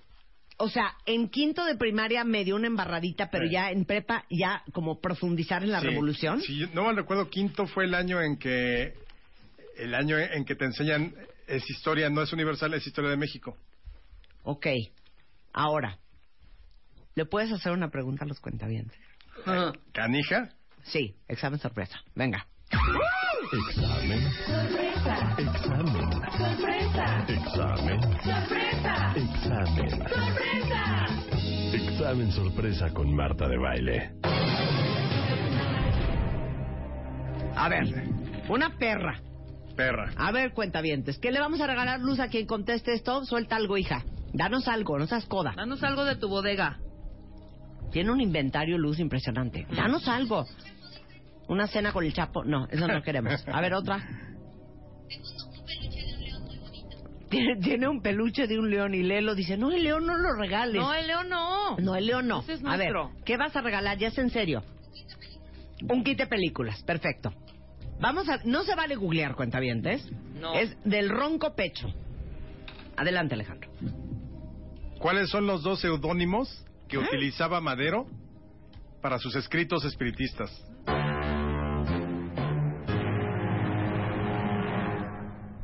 El becerro y el borrego de Jalapa. ¿Está bien? No. A ver, la seudónimos. Los dos seudónimos A ver si alguien ya adivinó. que usaba. Madero. Para sus escritos espiritistas. Este sería un clásico. ¿Me repite la pregunta, maestro? Exacto. Y que empiezas a ver hacia arriba, ¿no? Así de... No, somos muy perra. ¿O no está perra? Pero seguro alguien se la sabe. Eh, no, porque he publicado varias cosas que circulan en internet, ahí le pueden encontrar seguramente. ¿Te vas a poner así de pesado con el cuentaviente? No. Perfecto, ¿Nadie? le voy a hacer una pregunta. ¿Cuál fue el primer presidente que voló en avión? Ay, Marta, por favor. A ver, güey. Francisco y Madero, el 30 de noviembre de 1911, en los llanos de Balbuena, cuatro minutos en un avión biplano piloteado por el, un piloto francés de apellido Dillot. Bueno, no tienes que mamonear. Pero sí es verdad todo lo que dijiste. Sí, claro. Claro. Ya, Alejandro. Oiga, ya le atinó Majo. Un aplauso para Majo. Los dos seudónimos que usaba Madero en sus escritos espiritistas eran. Bima y Arjuna o Arjuna. Muy bien. Yo le, Muy bien, Majo. yo aporto un, un libro de 365 días para ella. 365 Muy bien, días para, para conocer Majo. la historia de México. Mu- Muy bien, muy bien. ¿Quieren otra pregunta, cuentavientes? Sí, otro libro, ándale. A ver, una, una regalada. Así muy regalada. Muy regalada, te- pero para Rebeca. Para mí, pero muy regalada. Ajá. A ver, muy regalada. Que no diga en qué año. ¿Sin año? Sí, no. ¿Qué significa la I de Francisco y Madero? Ah, muy bien. Ahora otra por Mar- ah, para Marta. A ver, pero fácil, fácil. también. Que no tenga fecha tampoco. que no tenga fecha. Este. ¿Quién dijo la siguiente frase? Puta. Es fácil. A ver. Pobre de México, tan lejos de Dios y tan cerca de Estados Unidos.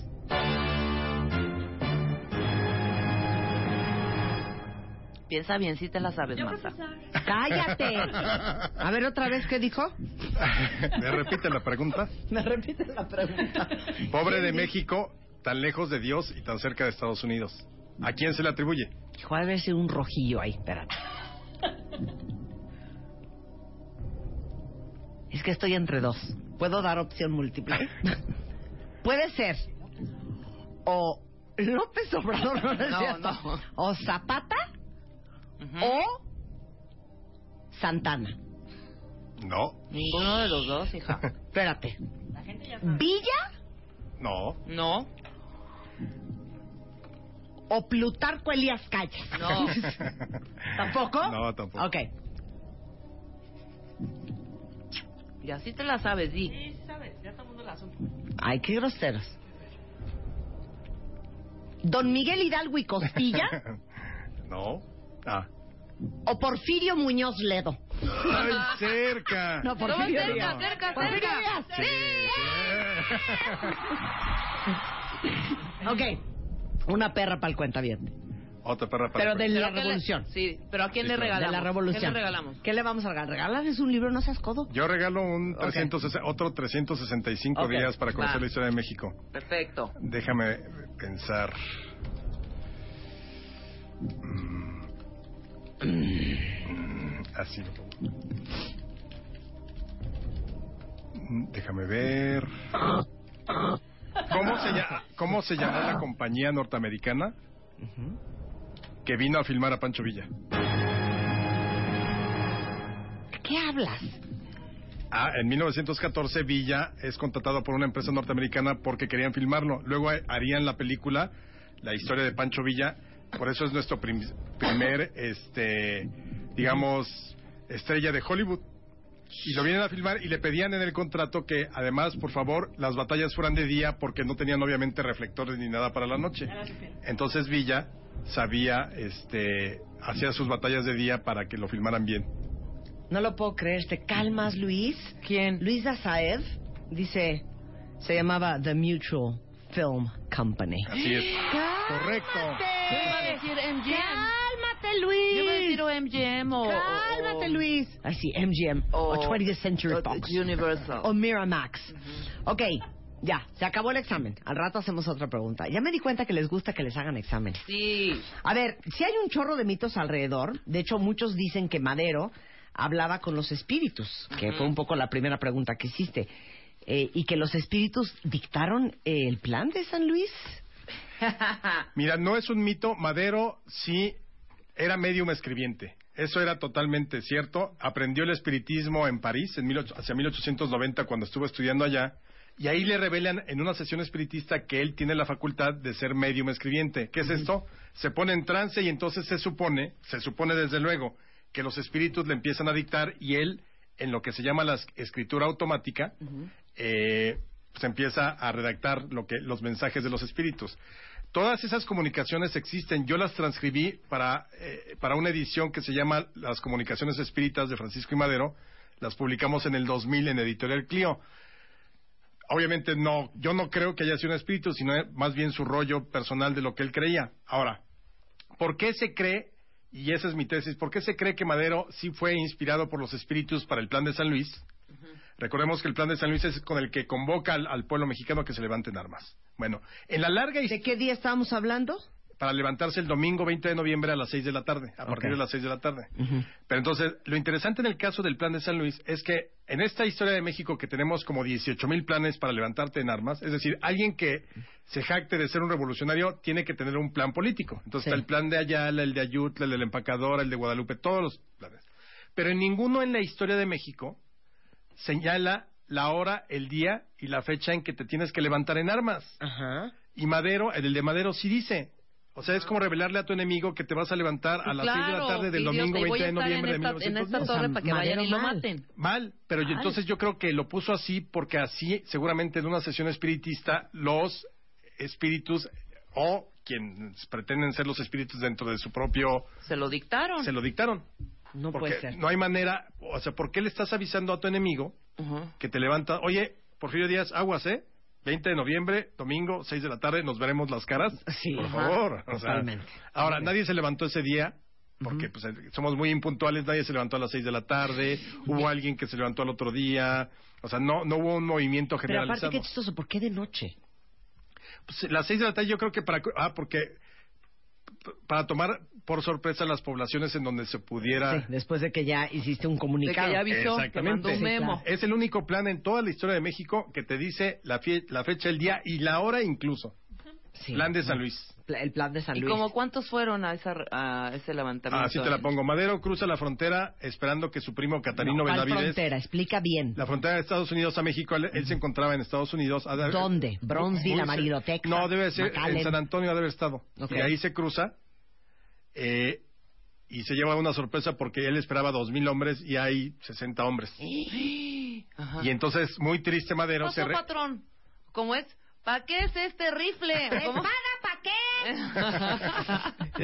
Y entonces muy triste se regresa otra vez a San Antonio y estuvo a punto de reconocer a Porfirio Díaz. Nada más que sí había aprendido el movimiento en otros lugares de la región. Ya Pancho Villa estaba en armas, en Puebla había estallado desde el 18 de noviembre, o sea, sí había empezado a, a tener éxito la rebelión. Pero, ¿saben, saben a, que- a mí que me trauma cada vez que viene Alejandro a contar estas historias? O sea, cruza la frontera en caballo. Sí, claro. En caballo. A caballo.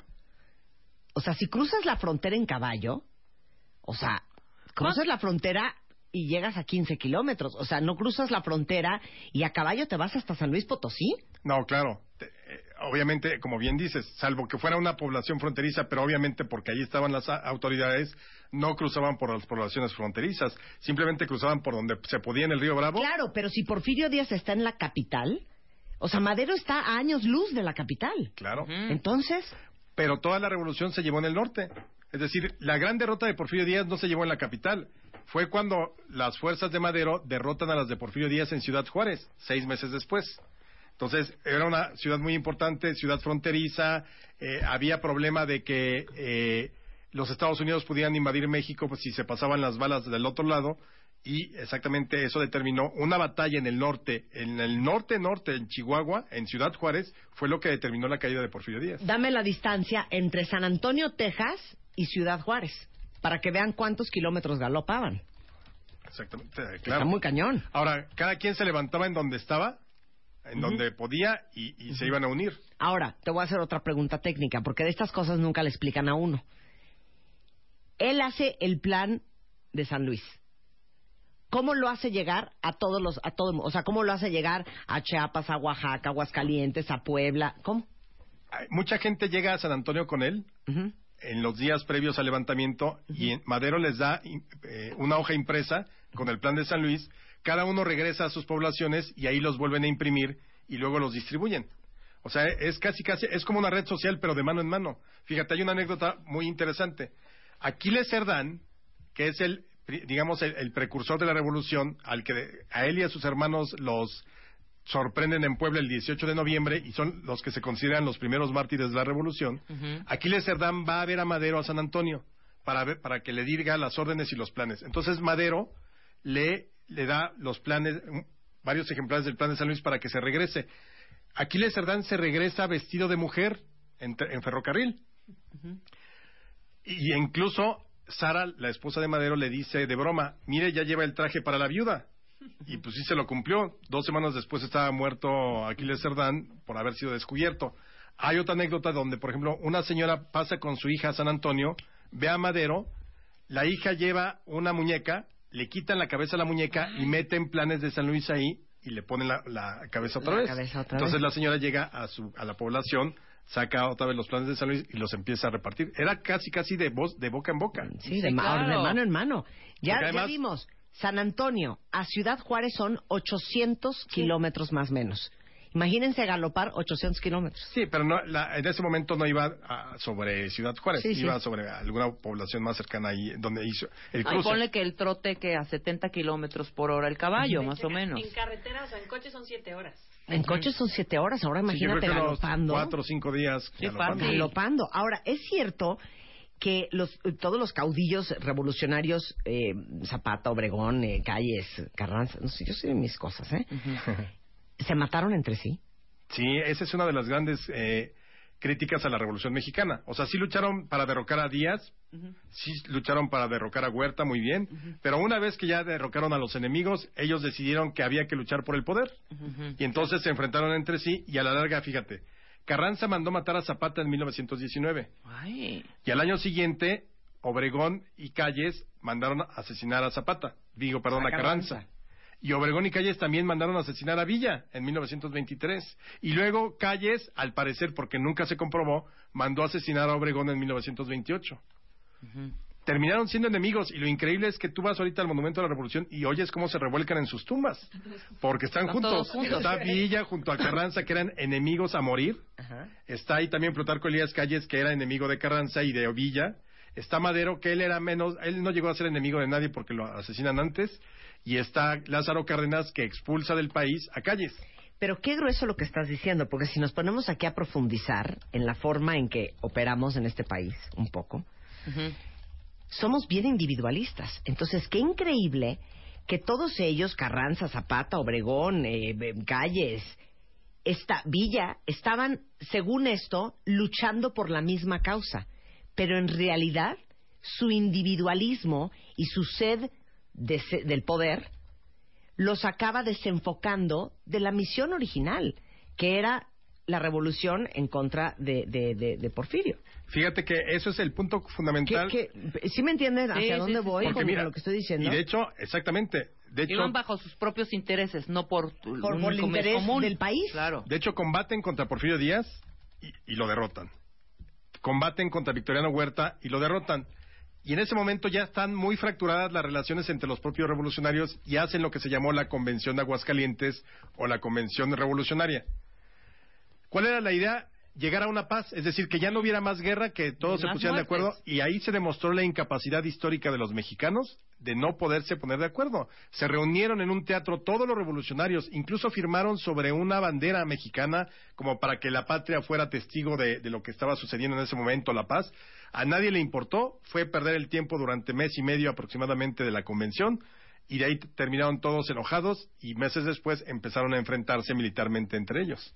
Es lo que te digo, ya era un tema personal y ya se les olvidó la causa común. Claro, ¿no? y, y- y todos al final sí querían una causa común, es decir, mayor democracia. Unos querían más tierra como Zapata, otros querían eh, más- una fortaleza democrática y legal como Madero, pero en general todos iban en el mismo sentido. Querían un Estado distinto Pero también al fue un robadero, perdóname. Quitaron muchas tierras a mucha gente, despojaron de haciendas a mucha gente. O sea, sí fue una, una, una época bastante dura Sodoma y y difícil. Gomorra. Ahora dime una cosa, nada más esto te quiero preguntar. Carranza mata a Zapata, manda a matar a Zapata. Manda a matar a Zapata y lo y, si lo consigue. Con todo éxito. Con todo éxito. Ahora, al otro día salía un, un- en, la- en lo- en el quinto poder quién había cometido ese asesinato No, y había jamás. o- obviamente esto pasa pasa y pasa la historia hasta que nos vamos Al otro día del asesinato de Zapata, que por, fuerto- por cierto fue jueves 10 de abril de 1919 a las 2 de la tarde, Es Eh, insoportable. es insoportable, Alejandro Rosa. aparece el periódico que dice que Zapata cayó muerto en una refriega. Ajá. No en una emboscada, porque además fue a traición vil y vulgar, no fue, no fue enfrentándose. Le ponen una emboscada, entra a la hacienda donde lo están esperando. Y vamos. Supuestamente tropas que iban a ser leales a él, le presentan las armas y en ese momento le disparan. Sí, traición vil y miserable en todos los casos. Ok, y entonces ahora yo quiero que cuentes cómo, tú que sabes todo, cómo Obregón y Calle se vuelan a Carranza. Ah, eso es muy interesante. En 1920 Carranza está gobernando el país y Carranza, el gran error de Carranza es que quiere poner a un candidato civil para las elecciones de 1920. Ok. Un candidato que nadie conocía y era tan ningunito, valga la expresión, que le decían flor de té. Ah, Ignacio Bonilla se llamaba. así. O sea, nadie lo conocía. Y el candidato que podía ganar así, que tenía toda la admiración, reconocimiento y, y- gusto de la gente era Álvaro Obregón. Pero Carranza no quería que Álvaro Obregón llegara a la presidencia. Entonces, Carranza, eh, eh, bajo cualquier pretexto, Calles, Adolfo de la Huerta y Obregón se levantan en armas contra el régimen de Obregón, de Carranza. de Carranza. Carranza entonces decide irse a Veracruz para desde allá organizar la defensa y en el camino llegan al pueblo de Tlaxcalantongo, 21 de mayo de 1920 y cerca de las 4 de la mañana está Carranza en una choza, llegan tropas de Obregón y de Calles, seguramente lo rodean, rodean la choza y lo asesinan. Y lo truenan. Lo truenan totalmente. Ok, y ahora cómo se voló este Calles a Obregón. No, Calles. qué bárbaro, ¿eh? O sea, Dice el corrido, Obregón le dijo a Calles, por el bien de la nación, nos haremos los compadres, viva la revolución. Pero Calles era un zorro marrullero y muy sagaz, si le echaban siete de oros, escondido tenielas. Obregón ya estaba electo, no tenía preocupación, Pancho Villa estaba muerto, pero Calles en acción. El banquete en la bombilla, teatro fue de la traición, ahí estaba la puntilla de Calles para Obregón. ¡Aplauso! Oficialmente tiene una enfermedad. Eh, Obregón ya es presidente electo en 1928 y viene a una comida aquí en San Ángel, eh, pues va, sí, San Ángel, donde está el, la bo- el Parque La Bombilla, donde está el monumento. Ahí le ofrecen, de hecho había un restaurante que se llamaba La Bombilla. Llega, eh, le ofrece la Diputación de Guanajuato un banquete para celebrar que ya es presidente electo, él va a tomar la presidencia. Esto es el 17 de julio de 1928, él debe de tomar la presidencia el primero de diciembre de ese año. Pues entonces llega ahí y está la gente muy contenta, le están tocando el limoncito, que era la- una de las canciones más famosas de la época y le gustaba mucho, y de pronto se acerca un caricaturista que se llama José de León Toral, y le dice, oiga general, mire su caricatura muy, muy bien hecha, por cierto, se le entrega, y en el momento en que Obregón está viendo su caricatura, le dispara a quemarropa y lo mata. el mismo. Eh, León Toral. León Toral, Sí. claro. Ahora, se dice que fue ¿Quién Calles. contrató a León Toral? Se dice que se fue dice que Calles. Calles, se dice que pudió, pudo haber sido la iglesia porque estaba el conflicto cristero, se dice que fue eh, que pudo haber sido un líder obrero. No es uno de los crímenes sin resolver de México así como el de Colosio que no se sabe a ciencia cierta quién fue el, el asesino intelectual. Pero el chiste de la época decía quién mató a Obregón y respondía Calles E y Portes E bien refiriéndose a Plutarco Elías Calles y, Portes Gil Portes Gil, claro. Exactamente. Wow, muy bien. Ay, ¿Y en qué momento le quitan la mano? el 2 de junio de 1915 por cierto ¿Cómo le quitan la mano? De eso vamos a hablar regresando del corte, no se vayan. Nosotros ya volvemos con Alejandro Rosas, mitos y verdades de la Revolución Mexicana, hoy viernes en W Radio. Abre Twitter. Arroba Marta de Baile. Y Facebook. De Baile. Oficial. Opina. Opina. A las 10 de la mañana. Marta de Baile. En W. Abre las redes. Non-stop. Escribe. Este 24 de noviembre no pierdas la oportunidad de ver en vivo y en directo La Chaparrita de Oro 2015. Transmitiremos desde la Ciudad de México a través de nuestras frecuencias 96.9 de FM, 900 de AM y vía live stream por wradio.com.mx y martadebaile.com. La Chaparrita de Oro 2015. Solo vamos a acabar por W Radio.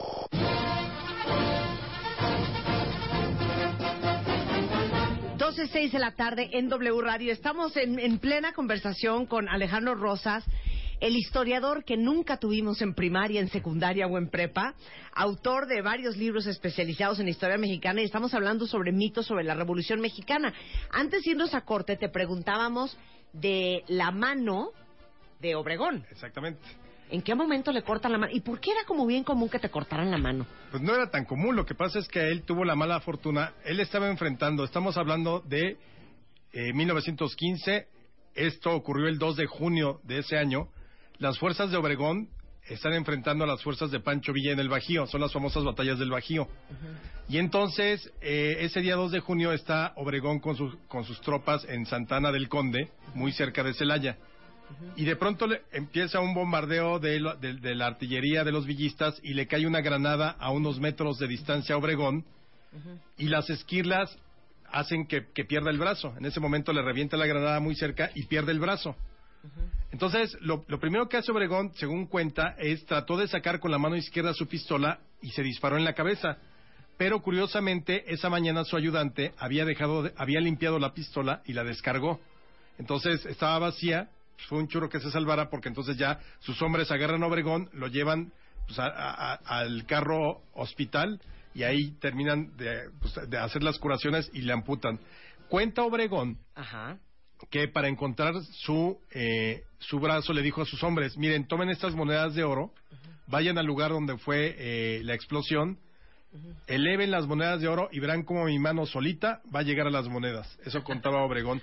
La mano estuvo, que era una cosa maravillosa. Ya les Oiga, mandamos un ah, tweet con la foto de la mano. La mano era extraordinaria porque uno podía ir a, a verla en vivo, valga la expresión, aunque Ujú. era más, estaba más muerta la mano, pero estaba en una, en una botella de formol, en un recipiente, y la podía uno ver en el monumento a Obregón, de ahí de San Ángel, Sí. hasta 1989, en que la familia decidió eh, incinerarla porque pues, sí, ya, ya estaba muy, muy a punto de, de desintegrarse, valga la expresión. Y muy fea. Era maravilloso. Oye, hablando de, de chismes y de mitos, aquí preguntan varias veces, ¿eh? ¿Es cierto que Zapata era gay?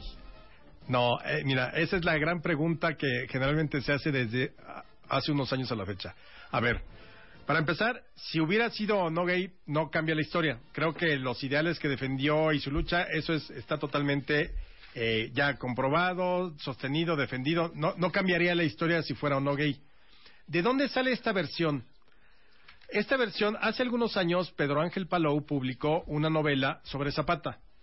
En esa novela sobre Zapata, eh, él habla de, la eh, de un momento en que Zapata trabajó en una de las haciendas de Nacho de la Torre, que era el yerno de Porfirio Díaz. Ajá. Nacho de la Torre sí sabemos que era gay. Ahí sí sabemos que era gay porque el propio Porfirio Díaz le había puesto pues varios vigilantes porque estaba casado con Amada Ajá. y a él a, a Nacho de la Torre sí lo sorprendieron, pues en el mayor escándalo en que sorprendieron a Nacho de la Torre, el yerno de Porfirio Sí. Díaz, fue en el famoso baile de los 41. Ujú. Este baile donde había 21 hombres vestidos de hombre y 21 hombres ve- vestidos de mujer.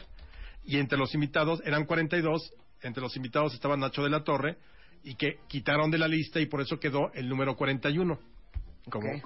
Bueno, Nacho de la Torre en un momento dado contrata a Zapata para una de sus haciendas.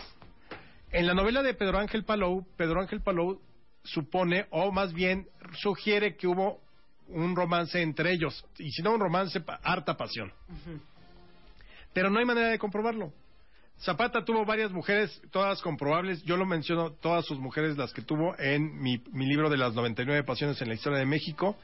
Tuvo varios hijos, se le conocía más por mujeriego, eh, pero eh, insisto, no hay manera de comprobar su, su si era homosexual ¿O no?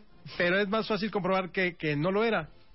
Y de todas maneras, lo, lo haya sido o no, no cambia, insisto, la historia. No, es simplemente una anécdota morbosa. Oigan, déjenme decirles que si ustedes pasaron primaria, secundaria y prepa, de veras de noche, y se acuerdan cero de la historia de México, Alejandro tiene un libro extraordinario, que es un libro bien fácil de leer, es un libro bien digerible, que literal, si se quieren tardar un año en leerlo, está perfecto, porque pueden leer una página por día, porque son 365 días en la historia de México, ¿no? Exactamente, para conocer la historia de México, eh, eh, publicado en Editorial Planeta. Y exacto, si tú quieres irte a leve, una historia por día, empiezas el primero de diciembre, el de enero y terminas el 31 de diciembre. Exacto, está, está precioso. Esa es una. Y luego, todos los amores de la historia de México en 99 pasiones. 99 pasiones en la historia de México.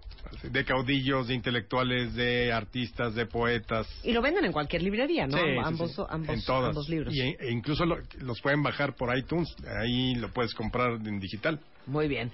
ARR 1910, si quieren tener a Alejandro Rosas en Twitter, sobre todo, siempre lo digo para los que tienen hijos, que luego llegan y les preguntan unas cosas que usted no tiene ni idea, le mandan un tuit a Alejandro para que no queden en mal ante sus hijos. Ale, un placer tenerte acá. Solo un saludo para mi amigo. Cuando fuimos a la caravana De de, baile. baile. en Puebla, sí. un, me llevaron un, un chiquito, Juan Pablo Amaya, te mando un saludo, nos está escuchando. Ay, qué mono. eh, que además es un apasionado, tenía entonces me parece que ocho o siete años, o sea, estaba muy chiquito y se apasionó por la historia, nos está oyendo, así que un saludo hasta allá. Un saludo, mi niño. Qué bueno que estás poniendo atención. ¿Por qué no estás en el colegio, Juan? Exacto. Gracias, Alejandro. Un placer. Gracias. Son las 12.12 de la tarde en W Radio. ¿Saben quién viene ahorita? Fernanda Tapia, que es experta en bondage, dominación y sadomasoquismo, en BDSM. Y vamos a hablar de todos los, todo lo que está mal en la película Las 50 sombras de Grey con las 50 sombras de Fair. Entonces, si ustedes son curiosos y morbosos y le encanta saber de esas cosas, Fer es la experta. Y aparte les digo algo, trae a un amo que es Marqués Alexander, que es amo de BDSM, tiene 16 años practicando esto. Y justamente vamos a aclarar muchos mitos y realidades, no de la Revolución Mexicana, pero de la revolución del BDSM. Antes de eso, a las 12.13 de la tarde, les digo dos cosas. Para todos los que de veras, entre el alcohol, el estrés, la fumada, el abotagamiento de la sal, el sol, de veras no tienen la cara como la quisieran tener y no crean que las arrugas y patas de gallo van a salirles ya muy tarde, desde los 25 años empiezan a salir. Algunas cosas que empeoran, evidentemente, como les decía, es la bebedera, el estrés, los radicales en el ambiente, el cigarro, el exceso de sal. Si quieren mejorar su apariencia, acaba de llegar a México algo que creo que les puede gustar mucho, se llama Juventage Skin Gel. Y es un producto bastante nuevo que lo que hace es actuar sobre los párpados y la piel que está alrededor de los ojos. Lo que hace es hidratar, reafirma y automáticamente le da una mejor apariencia a la piel. Para todos los que se carcajean todo el día y traen unas patas de gallo infernales, esto es una maravilla. Se llama este Juventage Skin Gel, tiene vitamina B, vitamina K, que es de la centella asiática, tiene ácido hialurónico que mantiene la piel hidratada y la consiguen súper fácil, la venden ya en Sam's Club y en Costco. Eso es Juventage Skin Gel El siguiente contenido ha sido catalogado SRI, es decir, siga las instrucciones.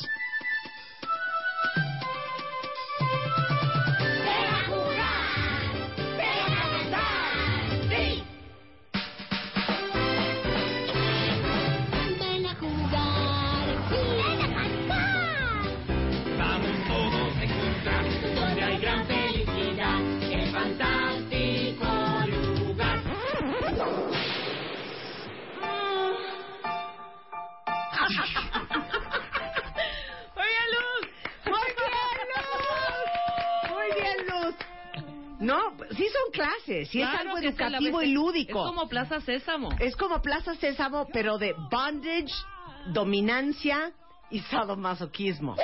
Pido un aplauso muy fuerte para una mujer muy querida en esta estación, muy querida en México, pero sobre todo una mujer sensual, una mujer excitante, una mujer erótica, pero una mujer más que nada valiente. En el estudio, experta en BDSM, Fernanda Tapia. Orden, orden. ¡Sácate el liguero, hija! Dame unos latigazos No, ahorita. Le saco el fuete para poner orden aquí. ¡Muérdeme, Alex! ¡Muérdeme! Yo no soy la experta, la verdad. Ay, sí eres experta. No soy nada de lo que usted dijo, pero sí este, faltó bastante el- provocadora. Te faltó Oigan, el ¡Híncate, perro! Y está Amos Órale. Marqués, el amo Marqués Alexander. Ok. Él tiene 16 años practicando BDSM, 10 años instruyendo sobre esta práctica en foros abiertos al público. Bienvenido. Hola, muchas gracias. Ay, ya, es que me mira y me pongo muy nerviosa porque siento que me quiere hacer daño. No, al contrario. Contrario. Hijo, ¿por dónde, por dónde La pena, al empezamos? contrario.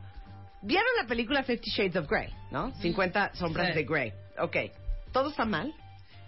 Pues está fresa, ¿no? Está light. La gran ¿Está mayoría de la historia es mala. El libro es malo, la película es mala. Lo único que se puede aterrizar de ahí rescatable serían los acuerdos. Pero, bueno, ahí te pasan la historia de alguien que No. es traumado. Y el calabozo. Bueno, eso sí que Ese sí ¿quién no que nos quisiera lo tener un cuarto rojo. A ver, ¿pueden explicarle a todos los cuentavientes que son frágiles, son inocentes, son El ABC, gente... el ABC de esta Ajá, práctica. ¿Qué es BDSM? Oyéndote a ti, Martita. Ya, ya. A ver, ¿qué Ya es BDSM? No te eches para atrás, incorpórate, hija. No, es que yo soy la sumisa. Si él no me da permiso de hablar, yo no debería ni de estar tomando la palabra. Ah, ok. Ay, Es ya. 24-7. Si ahorita que hablabas de pulgas y todo, nos Bueno, daba ¿pu- mucha risa. ¿Puedo decirlo públicamente? ¿Eh? Alexander es el amo de Fernanda Tapia. Así es. Eh, ¿Qué es eso? Ok. A ver, primero BDSM. facilitador. A ver, primero BDSM y luego, ¿qué es ser amo? BDSM es un acrónimo que engloba todas las presiones comportamentales de la sexualidad. En pocas palabras, eh, aquellas prácticas que implican un intercambio erótico de poder de una forma sensata, segura y consensuada, y puede o no implicar estímulos dolorosos. Y puede o no. Sí, claro. Y O sea, puede o no implicar Safe, sane and consensual. Exactamente. Seguro, sano y consensual. todo. ¿no? Pero además puede o no in- también este incluir intercambio sexual. O no. O no. sea, exacto. Ok, bondage. Es la primera B. En bondage englobamos a todas las prácticas que implican la inmovilización o restricción del movimiento y pueden ser con eh, cuerdas, con cintas, con, eh, bueno, ese plástico para envolver carne de la cocina. O sea, si yo he amarrado a alguien, por ejemplo, con unos unas corbatas a Ya. los postes de la Ya, cama, ya yo ya hice bondage. bondage. Claro. Bondage. Ya hiciste bondage. como puerco. Ya hice bondage. Ahora, Eso por es favor, bondage. aquí que la compañera vaya poniendo en tus redes imágenes de Shibari. Busquen Shibari. Shibari. van a ver qué cosa más bonita. Es macramé erótico, haz de cuenta. ¿Qué es eso? Shibari? ¿Qué ¿Qué es te hacen shibari? unos nudos, te pueden Unos hacer nudos. casi vestidos. No, no, no, nada de nudos difíciles, no. No, pero son cosas Uno que lindas, se pues, pueda. no, artísticas. hija, Tienes que aprender a de eso. hacerlo. Eh, Ok, es enseña shibari. Ok, eso es bondage. Así es. La D es dominancia. Implica disciplina y dominación. O sea, Y es aquellas formas de- o herramientas que utilizamos para poder manejar la conducta de una persona, nunca la personalidad. o sea, dame un ejemplo. Eh, posturas de sumisión.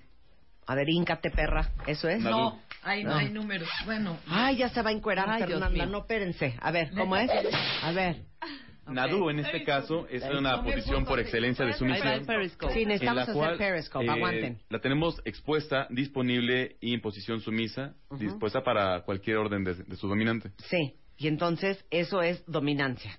Decirle, híncate así y ahí te estás. Y le puedes Así decir, así te quedas una hora. Exactamente. ¿Y qué es lo divertido de eso, Fernanda Tapia? El control sobre ella. Espérate. El que, te, el, el que te controlen. El que alguien te controle. En las Sí, prácticas del BDSM, una de las cosas más importantes es poder ceder tu voluntad a alguien más, olvidarte del mundo, olvidarte de todo el estrés que vives y ceder- cederle a alguien un poquito el control en una parte erótica, de una forma sensual. O sea, estamos muy malas que, por ejemplo, a ver, mi amor, este, espérate, estate quieta, ponte boca abajo y tú, ay, no, espérate tú, a ver, volteate, vas tú. Ajá, sí. Ya, sí, sí. eh, las sabes, las que no obedecen en Sí. la cama. Eso muy mal, eso es antidominancia, ¿no? Pues cualquier persona se puede meter en, en- en el rol, ya sea en el parte dominante o parte sumisa, siempre Sí. y cuando, pues, de una forma consensuada. Y a final de cuentas lo que se busca es un bienestar, eh, una sensación de placer para las dos partes. Ok, Fernanda Tapia, deja de estar haciendo payasadas Está en haciendo- Periscope. no, está Qué raro haciendo- que vino está haciendo sus Enrique. Danz Alcázar, ahí está metida Gaby, Marketing. todo el mundo está ahí. Leo Luna. Está Leo Luna, todo el mundo ahí. Ya. Estás Está enseñando haciendo- las posiciones. Está y enseñando las posiciones. Ahora, dime una cosa. ¿Qué es lo más cañón que te ha ordenado hacer Alexander? ¿Ok? Lo Que más esté cañón. quieta. Que se esté Que quieta. se esté quieta, es lo más cañón. Sí, Fernanda. Es casi imposible lograr A ver. ¿qué? Lo más cañón que te ha pedido hacer en cuanto a disciplina. Ah, que, mm, que no me mueva y no lo toque mientras está haciendo alguna práctica que sí implica dolor. Ok. Ven, Enrique, ya, ¿para qué te haces? Hola, Enrique. ¿Por qué te así estás encantado Maestra, aquí? Enrique preguntas, Alcázar. digo. Ya saben que aquí en W Radio Sí, somos claro, una este gran es- familia. este es un- Sí, la aquí es W. familia. Todo el mundo entra, sale, bien. No, Vente, Gaby, jálate, hija, ¿Cómo para que nos platiques tus experiencias. ¿Puedo saludar al amo? Sí, Hola. claro. Sí, Oye, pero entonces, ¿cómo? ¿Te Sí, estás quieta, no lo tocas? Sí, me estaba atravesando con una aguja de bloqueo No. de la columna, este, un seno, por ejemplo. Ajá. ¿Y trae a- documento gráfico? Y no Sí. puedes hablar, ni, ni llorar, ni gritar, ni... ¡Ah! Cuando ya estás entrenando para esclava, ya no puedes eh, realmente ni quejarte. O sea, no tú eres esclava de Alexander. Estoy en entrenamiento para esclava, soy sumisa. ¿Qué es la diferencia entre sumisa y esclava? El, el nivel de entrega que le das a la otra persona. Digamos, en, en la parte sumisa hay muchos eh, acuerdos previos en lo que nos vamos conociendo y ella va bueno, reconociendo mis límites y yo voy reconociendo los de ella para saber bajo qué marco nos vamos a estar moviendo. El grado de irse a la, a, Esclavitud. a la esclavitud es cesión total de, de, tu, de tu ser. O sea, es que ya confías tanto en Alexander Fer No tenemos que ya de puedes seguridad, hacer. por ejemplo. Ahora, no quiero que se horroricen, pero esto es así. Fernanda, deja de estar Está buscando la foto distraída. seguramente. Te la estoy buscando, compañera. No, pues. dile al amo que le diga y ya la deja de buscar. A ver, o- ordénale a esta vieja que no ordena. Espérese, amo, le va a gustar, mire. ¿Cuál todo? No, Sí, para la controlar verdad, no, bueno, para ¿Cuál controlar esta fiera. Ahora, Yo quiero ver que la vuelvas esclava porque Ahí está, está. canijo.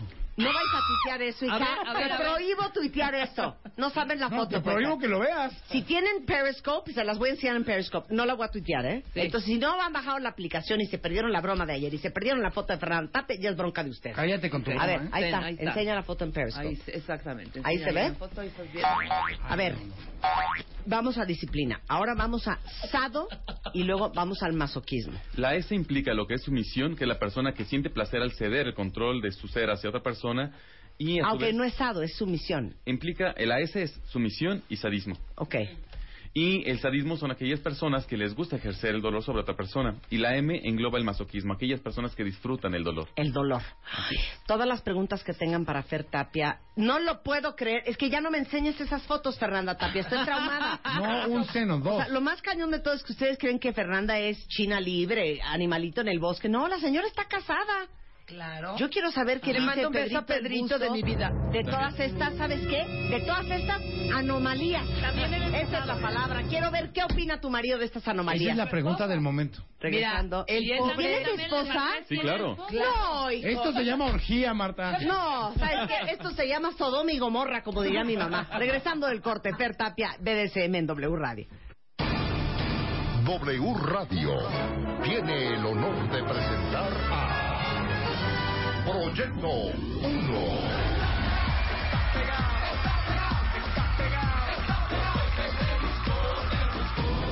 Como invitado especial en la Chaparrita de Oro 2015. Proyecto 1, No te pierdas la oportunidad de disfrutar este gran espectáculo de altura. 24 de noviembre, Lunario, Ciudad de México, 10 de la mañana. Solo por W Radio. El siguiente contenido ha sido catalogado SRI, es decir, siga las instrucciones.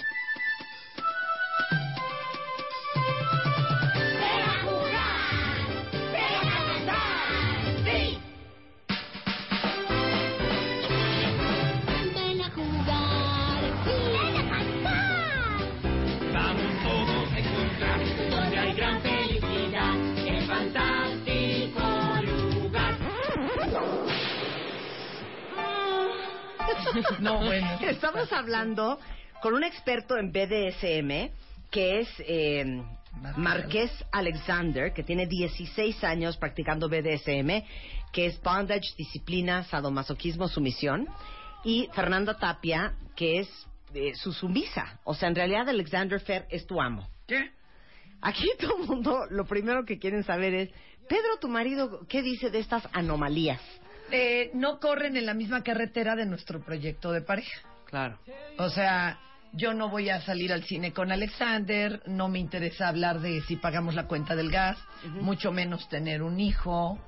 O sea, y a Pedrito verdaderamente no le interesa darme nalgadas. Eh, eh, la verdad es que me lo ha externado, no le gusta nada la práctica BDSM y muy respetable. Pero dime ambas. una cosa, después de tener prácticas de BDSM tan rudas, Fer, y esto es con todo respeto y cariño, cuando tienes sexo con Pedro, que es sexo vainilla, Exacto. si conozco la terminología, o sea, normal, una cosa mona, una cosa, una cosa muy, pues muy convencional, muy sentida, muy amigable. ¿No te aburres? No. No. No. Está padre igual. Sí. Es les digo cosa. algo, claro, les digo algo bien interesante. Hay un estudio del Journal of Sexual Medicine que, informó, que, que, que se dio cuenta que las personas que practican BDSM no tienen ni más ansiedad ni ningún otro desorden psicológico, ni previo ni posterior a esta práctica. Y que en general no hay ninguna evidencia que demuestre que quienes practican BDSM tengan algún abuso en común, hayan sido abusados sexualmente, tengan algún trauma, es algún desorden psicológico. Bueno, la verdad es que Fer Tapia antes. no es nada normal, pero no creo que Sí, sea no, por ella culpa venía de malita, ¿eh? Ella ya Venía mal de origen. Alex, explícanos una cosa. Sí. Eh, decías que es todo un tema psicológico el BDSM. No necesariamente es una práctica sexual, ¿no? O de dolor. O de dolor. Así es, de hecho, lo que se intenta en la práctica del BDSM es crear sensaciones y puede ser tanto físicas como emocionales. Entonces, el simple hecho de pasar una pluma, el pasar un hielo sobre otra persona, si los dos están de acuerdo, alguien está activo, alguien es pasivo, eh, dominante o sumiso, en este intercambio erótico de poder, de una forma consensuada, es BDSM. Explica un poco cómo funciona el cerebro humano bajo la influencia de cualquier práctica de BDSM, porque esto es bien interesante. Y ahorita les voy a hacer una analogía que van a decir, pues sí, tiene razón Marta. Mira, así como cuando tú comes chocolate, haces ejercicio, tienes sexo, tienes un orgasmo, cuando tienes intercambio de BDSM, lo que sucede es que liberas montones de, de hormonas, endorfinas, dopamina, serotonina, oxitocina, y lo que hace es generar sensaciones de bienestar todo el tiempo. Y está bien pegadita el área de dolor en el cerebro que la parte del placer. Entonces lo que hace es que tu mismo cuerpo te va dopando de ti mismo, de hormonas, para que sientas rico. O sea, explícalo en la experiencia, Fer. Es decir, no, a mí no es que me gusta el dolor, no quiero pe- no quiero agarrarme la mano con la puerta del carro. Claro. Así, La chichi. es- es- o la chichi, un portazo y sí. no, claro que no. Lo que pasa es que en pocas palabras uno primero va descubriendo este que su umbral es mucho más alto de lo que uno pensaba y como estás tan excitado, este umbral sube y aguantas tal vez una nalgada más fuerte que, do- que lo de costumbre Claro. y las vas subiendo y demás y el, el cerebro se defiende. Cuando dice, ay, hijo, aquí viene el dolor, aguas, hace un reguero de endorfinas, pues para que acá el, el cuerpo salga avante y te emborrachas de esta En- sensación que tu propio cuerpo, cuerpo generó. Claro. O sea, ti- Entonces, tus cuando tú estás, químicos. cuando te están, porque es literal, si están viendo Periscope, les enseñamos la foto cuando Alex le perforó con una aguja que mide como 30 centímetros el, el, el busto a Fer. Cuando te estaba perforando, ¿no estabas aullando de dolor? No, de hecho, esa práctica es bastante indolora. O sea, ni siquiera hizo falta la endorfina. ¿Sabes qué, qué sí duele? Así, ¡oh! Eh, por ejemplo, cuando te dan con una vara, porque como es tanta fuerza y tanto impulso en tan poca superficie, pues eh, eso sí duele. El amo es también un experto en el manejo de látigos de diferentes calibres. El látigo puede llegar a doler mucho, pero hay que además diferenciar una cosa es arder, doler y quemar. Y además hay muchas prácticas para quienes recibimos el impacto. Esto es teoría del EMPRE, que Sí, le mandamos claro. un Sí. En donde tú repartes ese dolor que, en- que en ese momento para ti es un flashazo como de luz en una sola parte de tu cuerpo, inmediatamente lo mandas a otras extremidades y ya eh, eh, diversificado en mucha más extensión, el dolor no es tan. Ok, les voy a hacer una analogía, Alex, a ver si te suena. No se me pongan locos, ¿eh? Honestidad ante todo. Cuando alguien te habla golpeado en la cama, como por ejemplo un... Pues un íncate, perra, ¿no? Un, Sí. un, un íncate. Un Ay. íncate. Una cosa así, Ajá, una fuerte. cosa fuerte. Un- prende. Sí. Órale. ¿No? Sí, claro. Yo creo que ese es un microejemplo del BDSM llevado a la máxima potencia. Pero para los que les encanta que de repente en la cama les digan pues cosas como pudiera venir siendo un te amo mi amor eres tan bella y tan hermosa oh qué linda está bueno, bueno si a ustedes esas palabras a medio alegría te prende No, qué hueva. Se nos baja ¿Te la prende? No, flojera. Me voy ¿Te con la prende? vecina. No. Ok, ahora les voy a hacer otra versión. Ahora ponme una música más así, más acá, más acá. Ahora, haz la, haz la otra versión, haz la otra versión, Rebeca. Rápido. Híncate, perro. Ahora, ¿te gusta comerte así? Órale, y de repente un, un, Sí, ajá, un... órale, jalón de pelo. Sí. ¿Así te gusta? ¿Quién es Órale, perra? ¿Quién es mi? No, pero aparte, ¿quién es mi? Así. Pu. Sí, exacto. Esas cosas. Así con esto de fondo, así Ajá. con esto de fondo. Eres mi zorra. Así con esto de fondo, Ajá, exacto. ¿no? Es un poquito de BDSM en Fresón, algún punto, fresón. ¿no? Fresón, pero... De hecho, todo mundo ha practicado BDSM, pero la mayoría lo ha hecho de forma inconsciente. A ver, danos la lista. A ver, test, test. Examen sorpresa, examen sorpresa. Alex va a hacer las preguntas y ustedes ponen tache palomita. Check, check, check, check. Más de cinco sí, ustedes han practicado BDSM y no se hagan los locos. Venga. Suéltalo. Venga. Examen. Sorpresa. Examen. Sorpresa. Examen. Sorpresa. Examen. Sorpresa. Examen sorpresa con Marta de Baile. A ver, primera pregunta para ver quién de ustedes ha practicado BDSM inconscientemente. Primera pregunta. Todo el mundo contesta. ¿Has tenido sexo? Sí. Sí. Sí. En el sexo alguien ha sido activo y alguien ha sido pasivo. Sí. Las dos personas estuvieron de acuerdo. Sí. Las dos personas sintieron rico. Sí. Yo más. Ok. Con esas cuatro tienen más que Ay, no, no, no, no, no. Va- Ya súbele un un nivel. acuerdo. Súbele un nivel. No, Marta quiere Súbele más. un nivel. Sí. ¿Qué más? Marta quiere por ¿Alguien estuvo contra su voluntad? No. No. Entonces ya hiciste BDSM de una forma inconsciente. La única diferencia es que nosotros hacemos acuerdos previos. Sí. Y ustedes lo realizan en el sexo. Jalotarugo. Sobre la marcha. Sobre la marcha. Ok, a Y ver. luego hay más preguntas. Amarrar. A alguien. ¿Alguna vez has amarrado a alguien a la cama? Sí. Sí. ¿Alguna vez has tenido lenguaje sucio? Sí. ¿Alguna vez has tirado o te han tirado del pelo? Sí. ¿Alguna vez has dado alguna nalgada? Sí. ¿Alguna vez te han mordido los pezones? Sí. Ok. Oye, son bien perversas. No hay nada que peor. enseñarles, Pero con permiso, señoritas. Oye, ya se Ven, nos molestó todo eso es Ama Cristal, que ¿Qué? es la esposa de Alexander. Ay, no, Ama, no te Dice, enojes. por favor, el hacer cosas diferentes a eh, un- una gran mayoría o a ti, mi querida Marta, no nos hace anormales, ¿eh? Sí. No Ajá. somos O sea, ¿tu freaks. esposa ¿Qué? Porque yo dije- Esta- Sí, claro. Ah, Claro. dijiste anomalía. Pero, pero porque fue dije anomalía. Además la, la, la quiero mucho y la admiro mucho. La verdad es que ahorita que hablemos del show, ella, bueno, es pieza eh, Fundamental. fundamental. Pero díganme una cosa. Este, ¿quién... ¿Cómo sabes que te puedes aventar a hacer BDSM? Porque es un punto de Cuando el morbo es tanto que ya no te aguantas. Sí, pero hay un punto de no retorno, de que si lo haces ya no hay forma de volver. Lo que pasa es que te gusta. Cuando, cuando tienes una buena experiencia, obviamente en la calle hay cualquier cantidad de locos. Porque aqu- aquellas personas que se meten en eso, que se comprometen en la práctica, lo que buscan es generarte un bienestar. Y la parte bonita de esto es que es muy parecido a todas las etapas que, que tienes tú en, el, en, en un enamoramiento vainilla. Y toda esta liberación eh, que va siendo constante y paulatina durante tu enamoramiento, que nosotros lo podemos conseguir en una sesión. Sí, claro. Ahora, como dice Fer, no todo es con dolor. No, No. todos son con gritos y cachetadas. Oye, pero también ¿no? hay órdenes que igual no te van a parecer bien. Leo Kurchenko, ven. Leo Leo, Kurchenko, ven acá, ven acá. Leo, ven.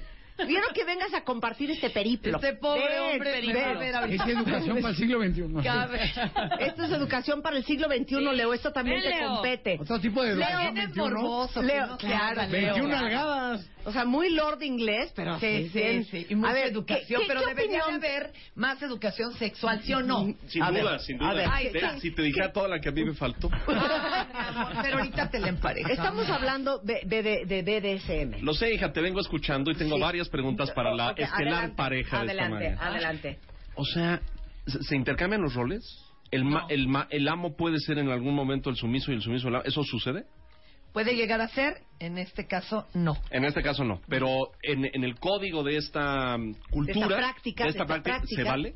Claro, hay varios roles dentro de las prácticas del BDSM. Está el dominante, el sumiso, el sádico, el masoquista y el kingster. Y el switch, claro, que es aquella persona que puede... ¿Kingster? ¿Cuál Kingster? Kingster es aquella persona que le gusta las prácticas pero no se mete de fondo. O sea, no ¿Es puede el que graba? El que graba. O sea, el que el mirón. Haz de cuenta que No, yo me encuentro acá, no, yo me encuentro con Enrique y le digo, oye, vamos a jugar, juega, tráete tus juguetes, nos quedamos de ver, tenemos una sesión, ahí nos ponemos de acuerdo, Sí. bueno, tú vas a ser el dominante Sí. o no, pero no va a haber más relación ni pacto. Sí. Se da uno tal vez una, un playlist Ajá. que puede tener hasta ciento y tantos issues, o sea, Ah, que te dice qué has hecho, qué no has hecho, qué te gustaría y qué de plano no, no te gustaría. Cera no, fuego sí. Haz de cuenta. Hielo me gusta, agujas no. Haz de cuenta. Nalgadas está bien, látigo no. Exacto. Sí, no puso es. cortante. Pero además, además tienes tu palabra de seguridad. Pistolas no. Pero además to- tienes que tener el equipo para salir de ahí en caso de que Ustedes dijeron hace un rato y Marta lo dejó pasar porque estaba apasionada con esto que ustedes no tienen palabras. Sí, yo cometí una imprudencia, pero es que la verdad llega uno a veces a un punto de la relación en que hay un metaconsenso. ¿No tiene de Empezamos con palabra de seguridad, pero yo ahorita estoy en este En la fase grado en la de que estás, entrega de que tengo plena seguridad de él. Ese es también un asunto. Es más difícil encontrar un buen amo o una buena ama que un marido o una esposa. Claro, porque les digo una cosa, no es Estás mala onda y no es por, por- no es por intrigar Claro, entre ustedes. claro. Pero Alex te puede matar, Claro. ¿no? Sí, claro, y me ha dicho alguna vez en sesión, mi vida es tuya, haz lo que quieras. Sí, no, no hay ningún problema. Ahora, el código normal es que haya, que exista una palabra. No tiene que haber. De hecho, cuando todavía existe en nuestra práctica, en nuestra relación, una palabra de seguridad. Ella decidió no, no tomarlo, pero aún así existe. Pero ¿cuál es la palabra de seguridad? Mi, mi nombre, ¿Tú, Alex o no? O Alejandro. sea, no es un ¡Auxilio! No. No, se puede confundir en la Sí, sesión. porque No, puedes claro, decirle claro. para y Tienes todo que y no. decir, este... Manzana. Babe. Exacto, exacto. Este... No, una así. cosa rara que no tiene nada que, Que ver. nada que ver para que- Planarias. Exacto. Claro. Gónadas. Bueno, sí, tiene que ver un poco. Madres. ¿Pero qué le dices? Alex. En caso de, pero a ver, chequen esto. Cuando el amo o la ama están verdaderamente preparados, entrenados, bueno, o Sí. con tanta experiencia, ellos saben leerte. Ujú. Leen tu cuerpo, aunque estuvieras totalmente cubierto de cinta canela, que no se te viera nada, que no tuvieras ni una mano, ni un dedo, ni las pestañas para moverlas, él sabe leerme, sabe cuando O debiera. ya ¿Pero qué lees? Todo. Sus reacciones corporales. Hasta O sea, la ¿qué- pupila, cómo se extiende, él que sabe está- que que estoy está- sufriendo. que es el Se está ahogando.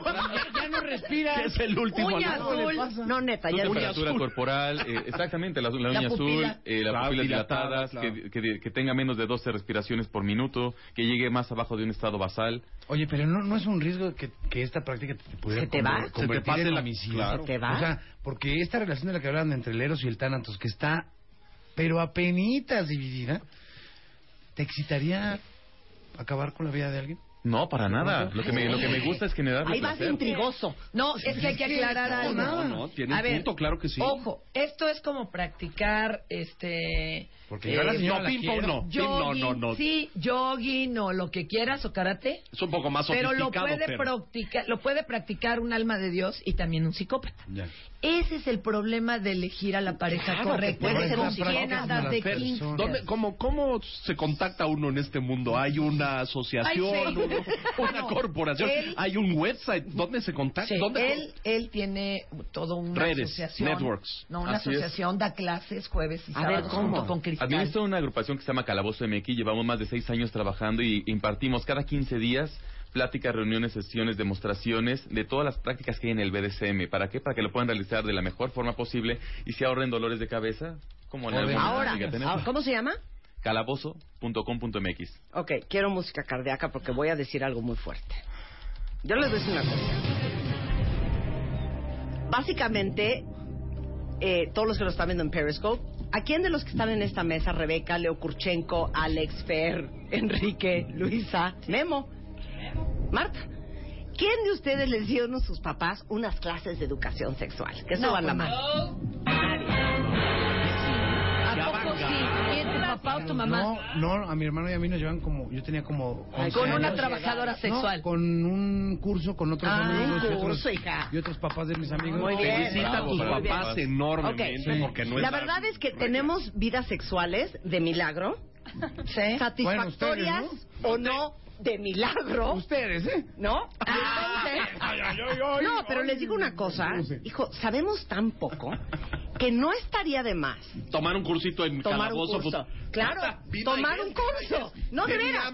Tomar un curso, no para buscar un amo, pero pues para echarle un poco de alegría a la cama Esa con es la tu pareja. cosa. Mira, el Creatividad, BDSM, Creatividad. el BDSM te va a servir. Una vela, una cereza, una En miel, este caso- un hielo, ¿no? Nieve de limón. Sí, sí, el BDSM nos va a servir en este caso para varias cosas. Tú entras, lo conoces y si tomas una clase con alguien así, de serio y demás, este, vas a aprender que puedes llevarte a la mejor al- algo, algún tip, Claro. alguna herramienta, como dices, para ponerle Claro, pimienta. claro. Pero, Un truco, una alegría, una cortesía. Pero no solo es eso. Aprenden pros, contras y cómo se van a cuidar. Es decir, no, tú no amarras a lo tarugo a alguien, ¿eh? Hasta con una corbata le puedes parar la circulación a alguien en las manos.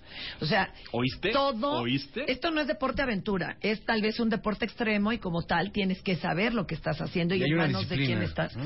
Y yo sí quisiera aclarar antes de que esto siga rápido. Mira, ustedes dirán, ¿y por qué le entré a los 50 años? Bueno, me tardé, sí, tal vez porque un mes antes a lo mejor no hubiera estado lista, un mes después tampoco. Para esto, o con el consenso no te alcanza. El hecho de que el otro diga, sí, sí le quiero entrar, no te alcanza.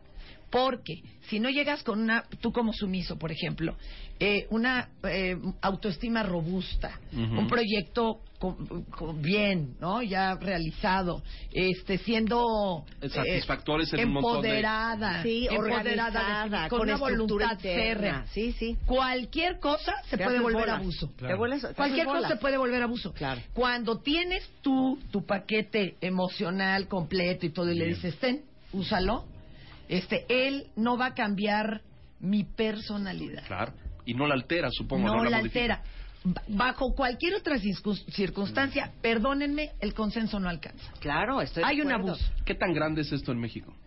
Pues cada vez va creciendo mucho más gracias a las redes y con 50 sombras de Grey, que, que si bien ha traído bien. muchísima gente, hace una labor titánica poder enseñar a la gente y canalizarla de la mejor forma posible. Además, cabe hacer mención que no solamente es por experiencia propia lo que estamos dando de pláticas en calabozo, nos estamos certificando para ser educadores de la sexualidad. ¿Para qué? Para que eso se profesionalice más. Sí, porque no, no puedes agarrar y. Ay, sí, esto es un condón. No, no, No, no. a ver, No. eso, los límites se respetan. Si, si un contrato en la vida real, o sea, si en la vida real tuviéramos tantos contratos como los tenemos en una relación BDSM, les juro que este país no estaría tan fregado y el mundo menos. Porque ahí el no es no y mis límites son respetados y ni siquiera empiezan el jaloneo y la negociación. Habría paz mundial. Pero ándale, hija, no seas fresa. No, No, Eh, no, no es Fernanda, no. no es no, y el es condón no. es con condón. Bueno, bueno, se quieren traumar. A ti, Leo, te va a gustar esto. Tú que viviste muchísimos años en Londres. Después del lanzamiento de la película Fifty Shades of Grey, el departamento de bomberos en Londres recibieron más llamadas de emergencia que nunca de personas esposadas a los marcos de las camas o a otros lugares más osados, ¿ya? A la tubería del baño, ¿no? A la escalera Al del lavabo. edificio desnuda. Exacto, que no se podía zafar. Por eso Gracias es bueno tomar una buena asesoría. El segundo round. ¿Cómo saber cuándo estás listo y cómo hacerle para no arruinar tu nueva relación? En portada, Ludvika Paleta. ¿Cómo le hizo para que la vida no la tirara a la lona? Las cinco cosas que nunca deberías de decirle a tu jefe. Aprende a lidiar con los cuñados hijos de la y ponles un alto de una vez por todas. Ya basta de tanta culpa. Te decimos cómo transformarla en poder. ¿No sabes dónde quedó tu autoestima? Recupérala. Mua Noviembre. Más de 190 páginas de segundas vueltas, superación personal, neurociencia, salud, fuerza e inspiración. Una revista de Marta de Baile.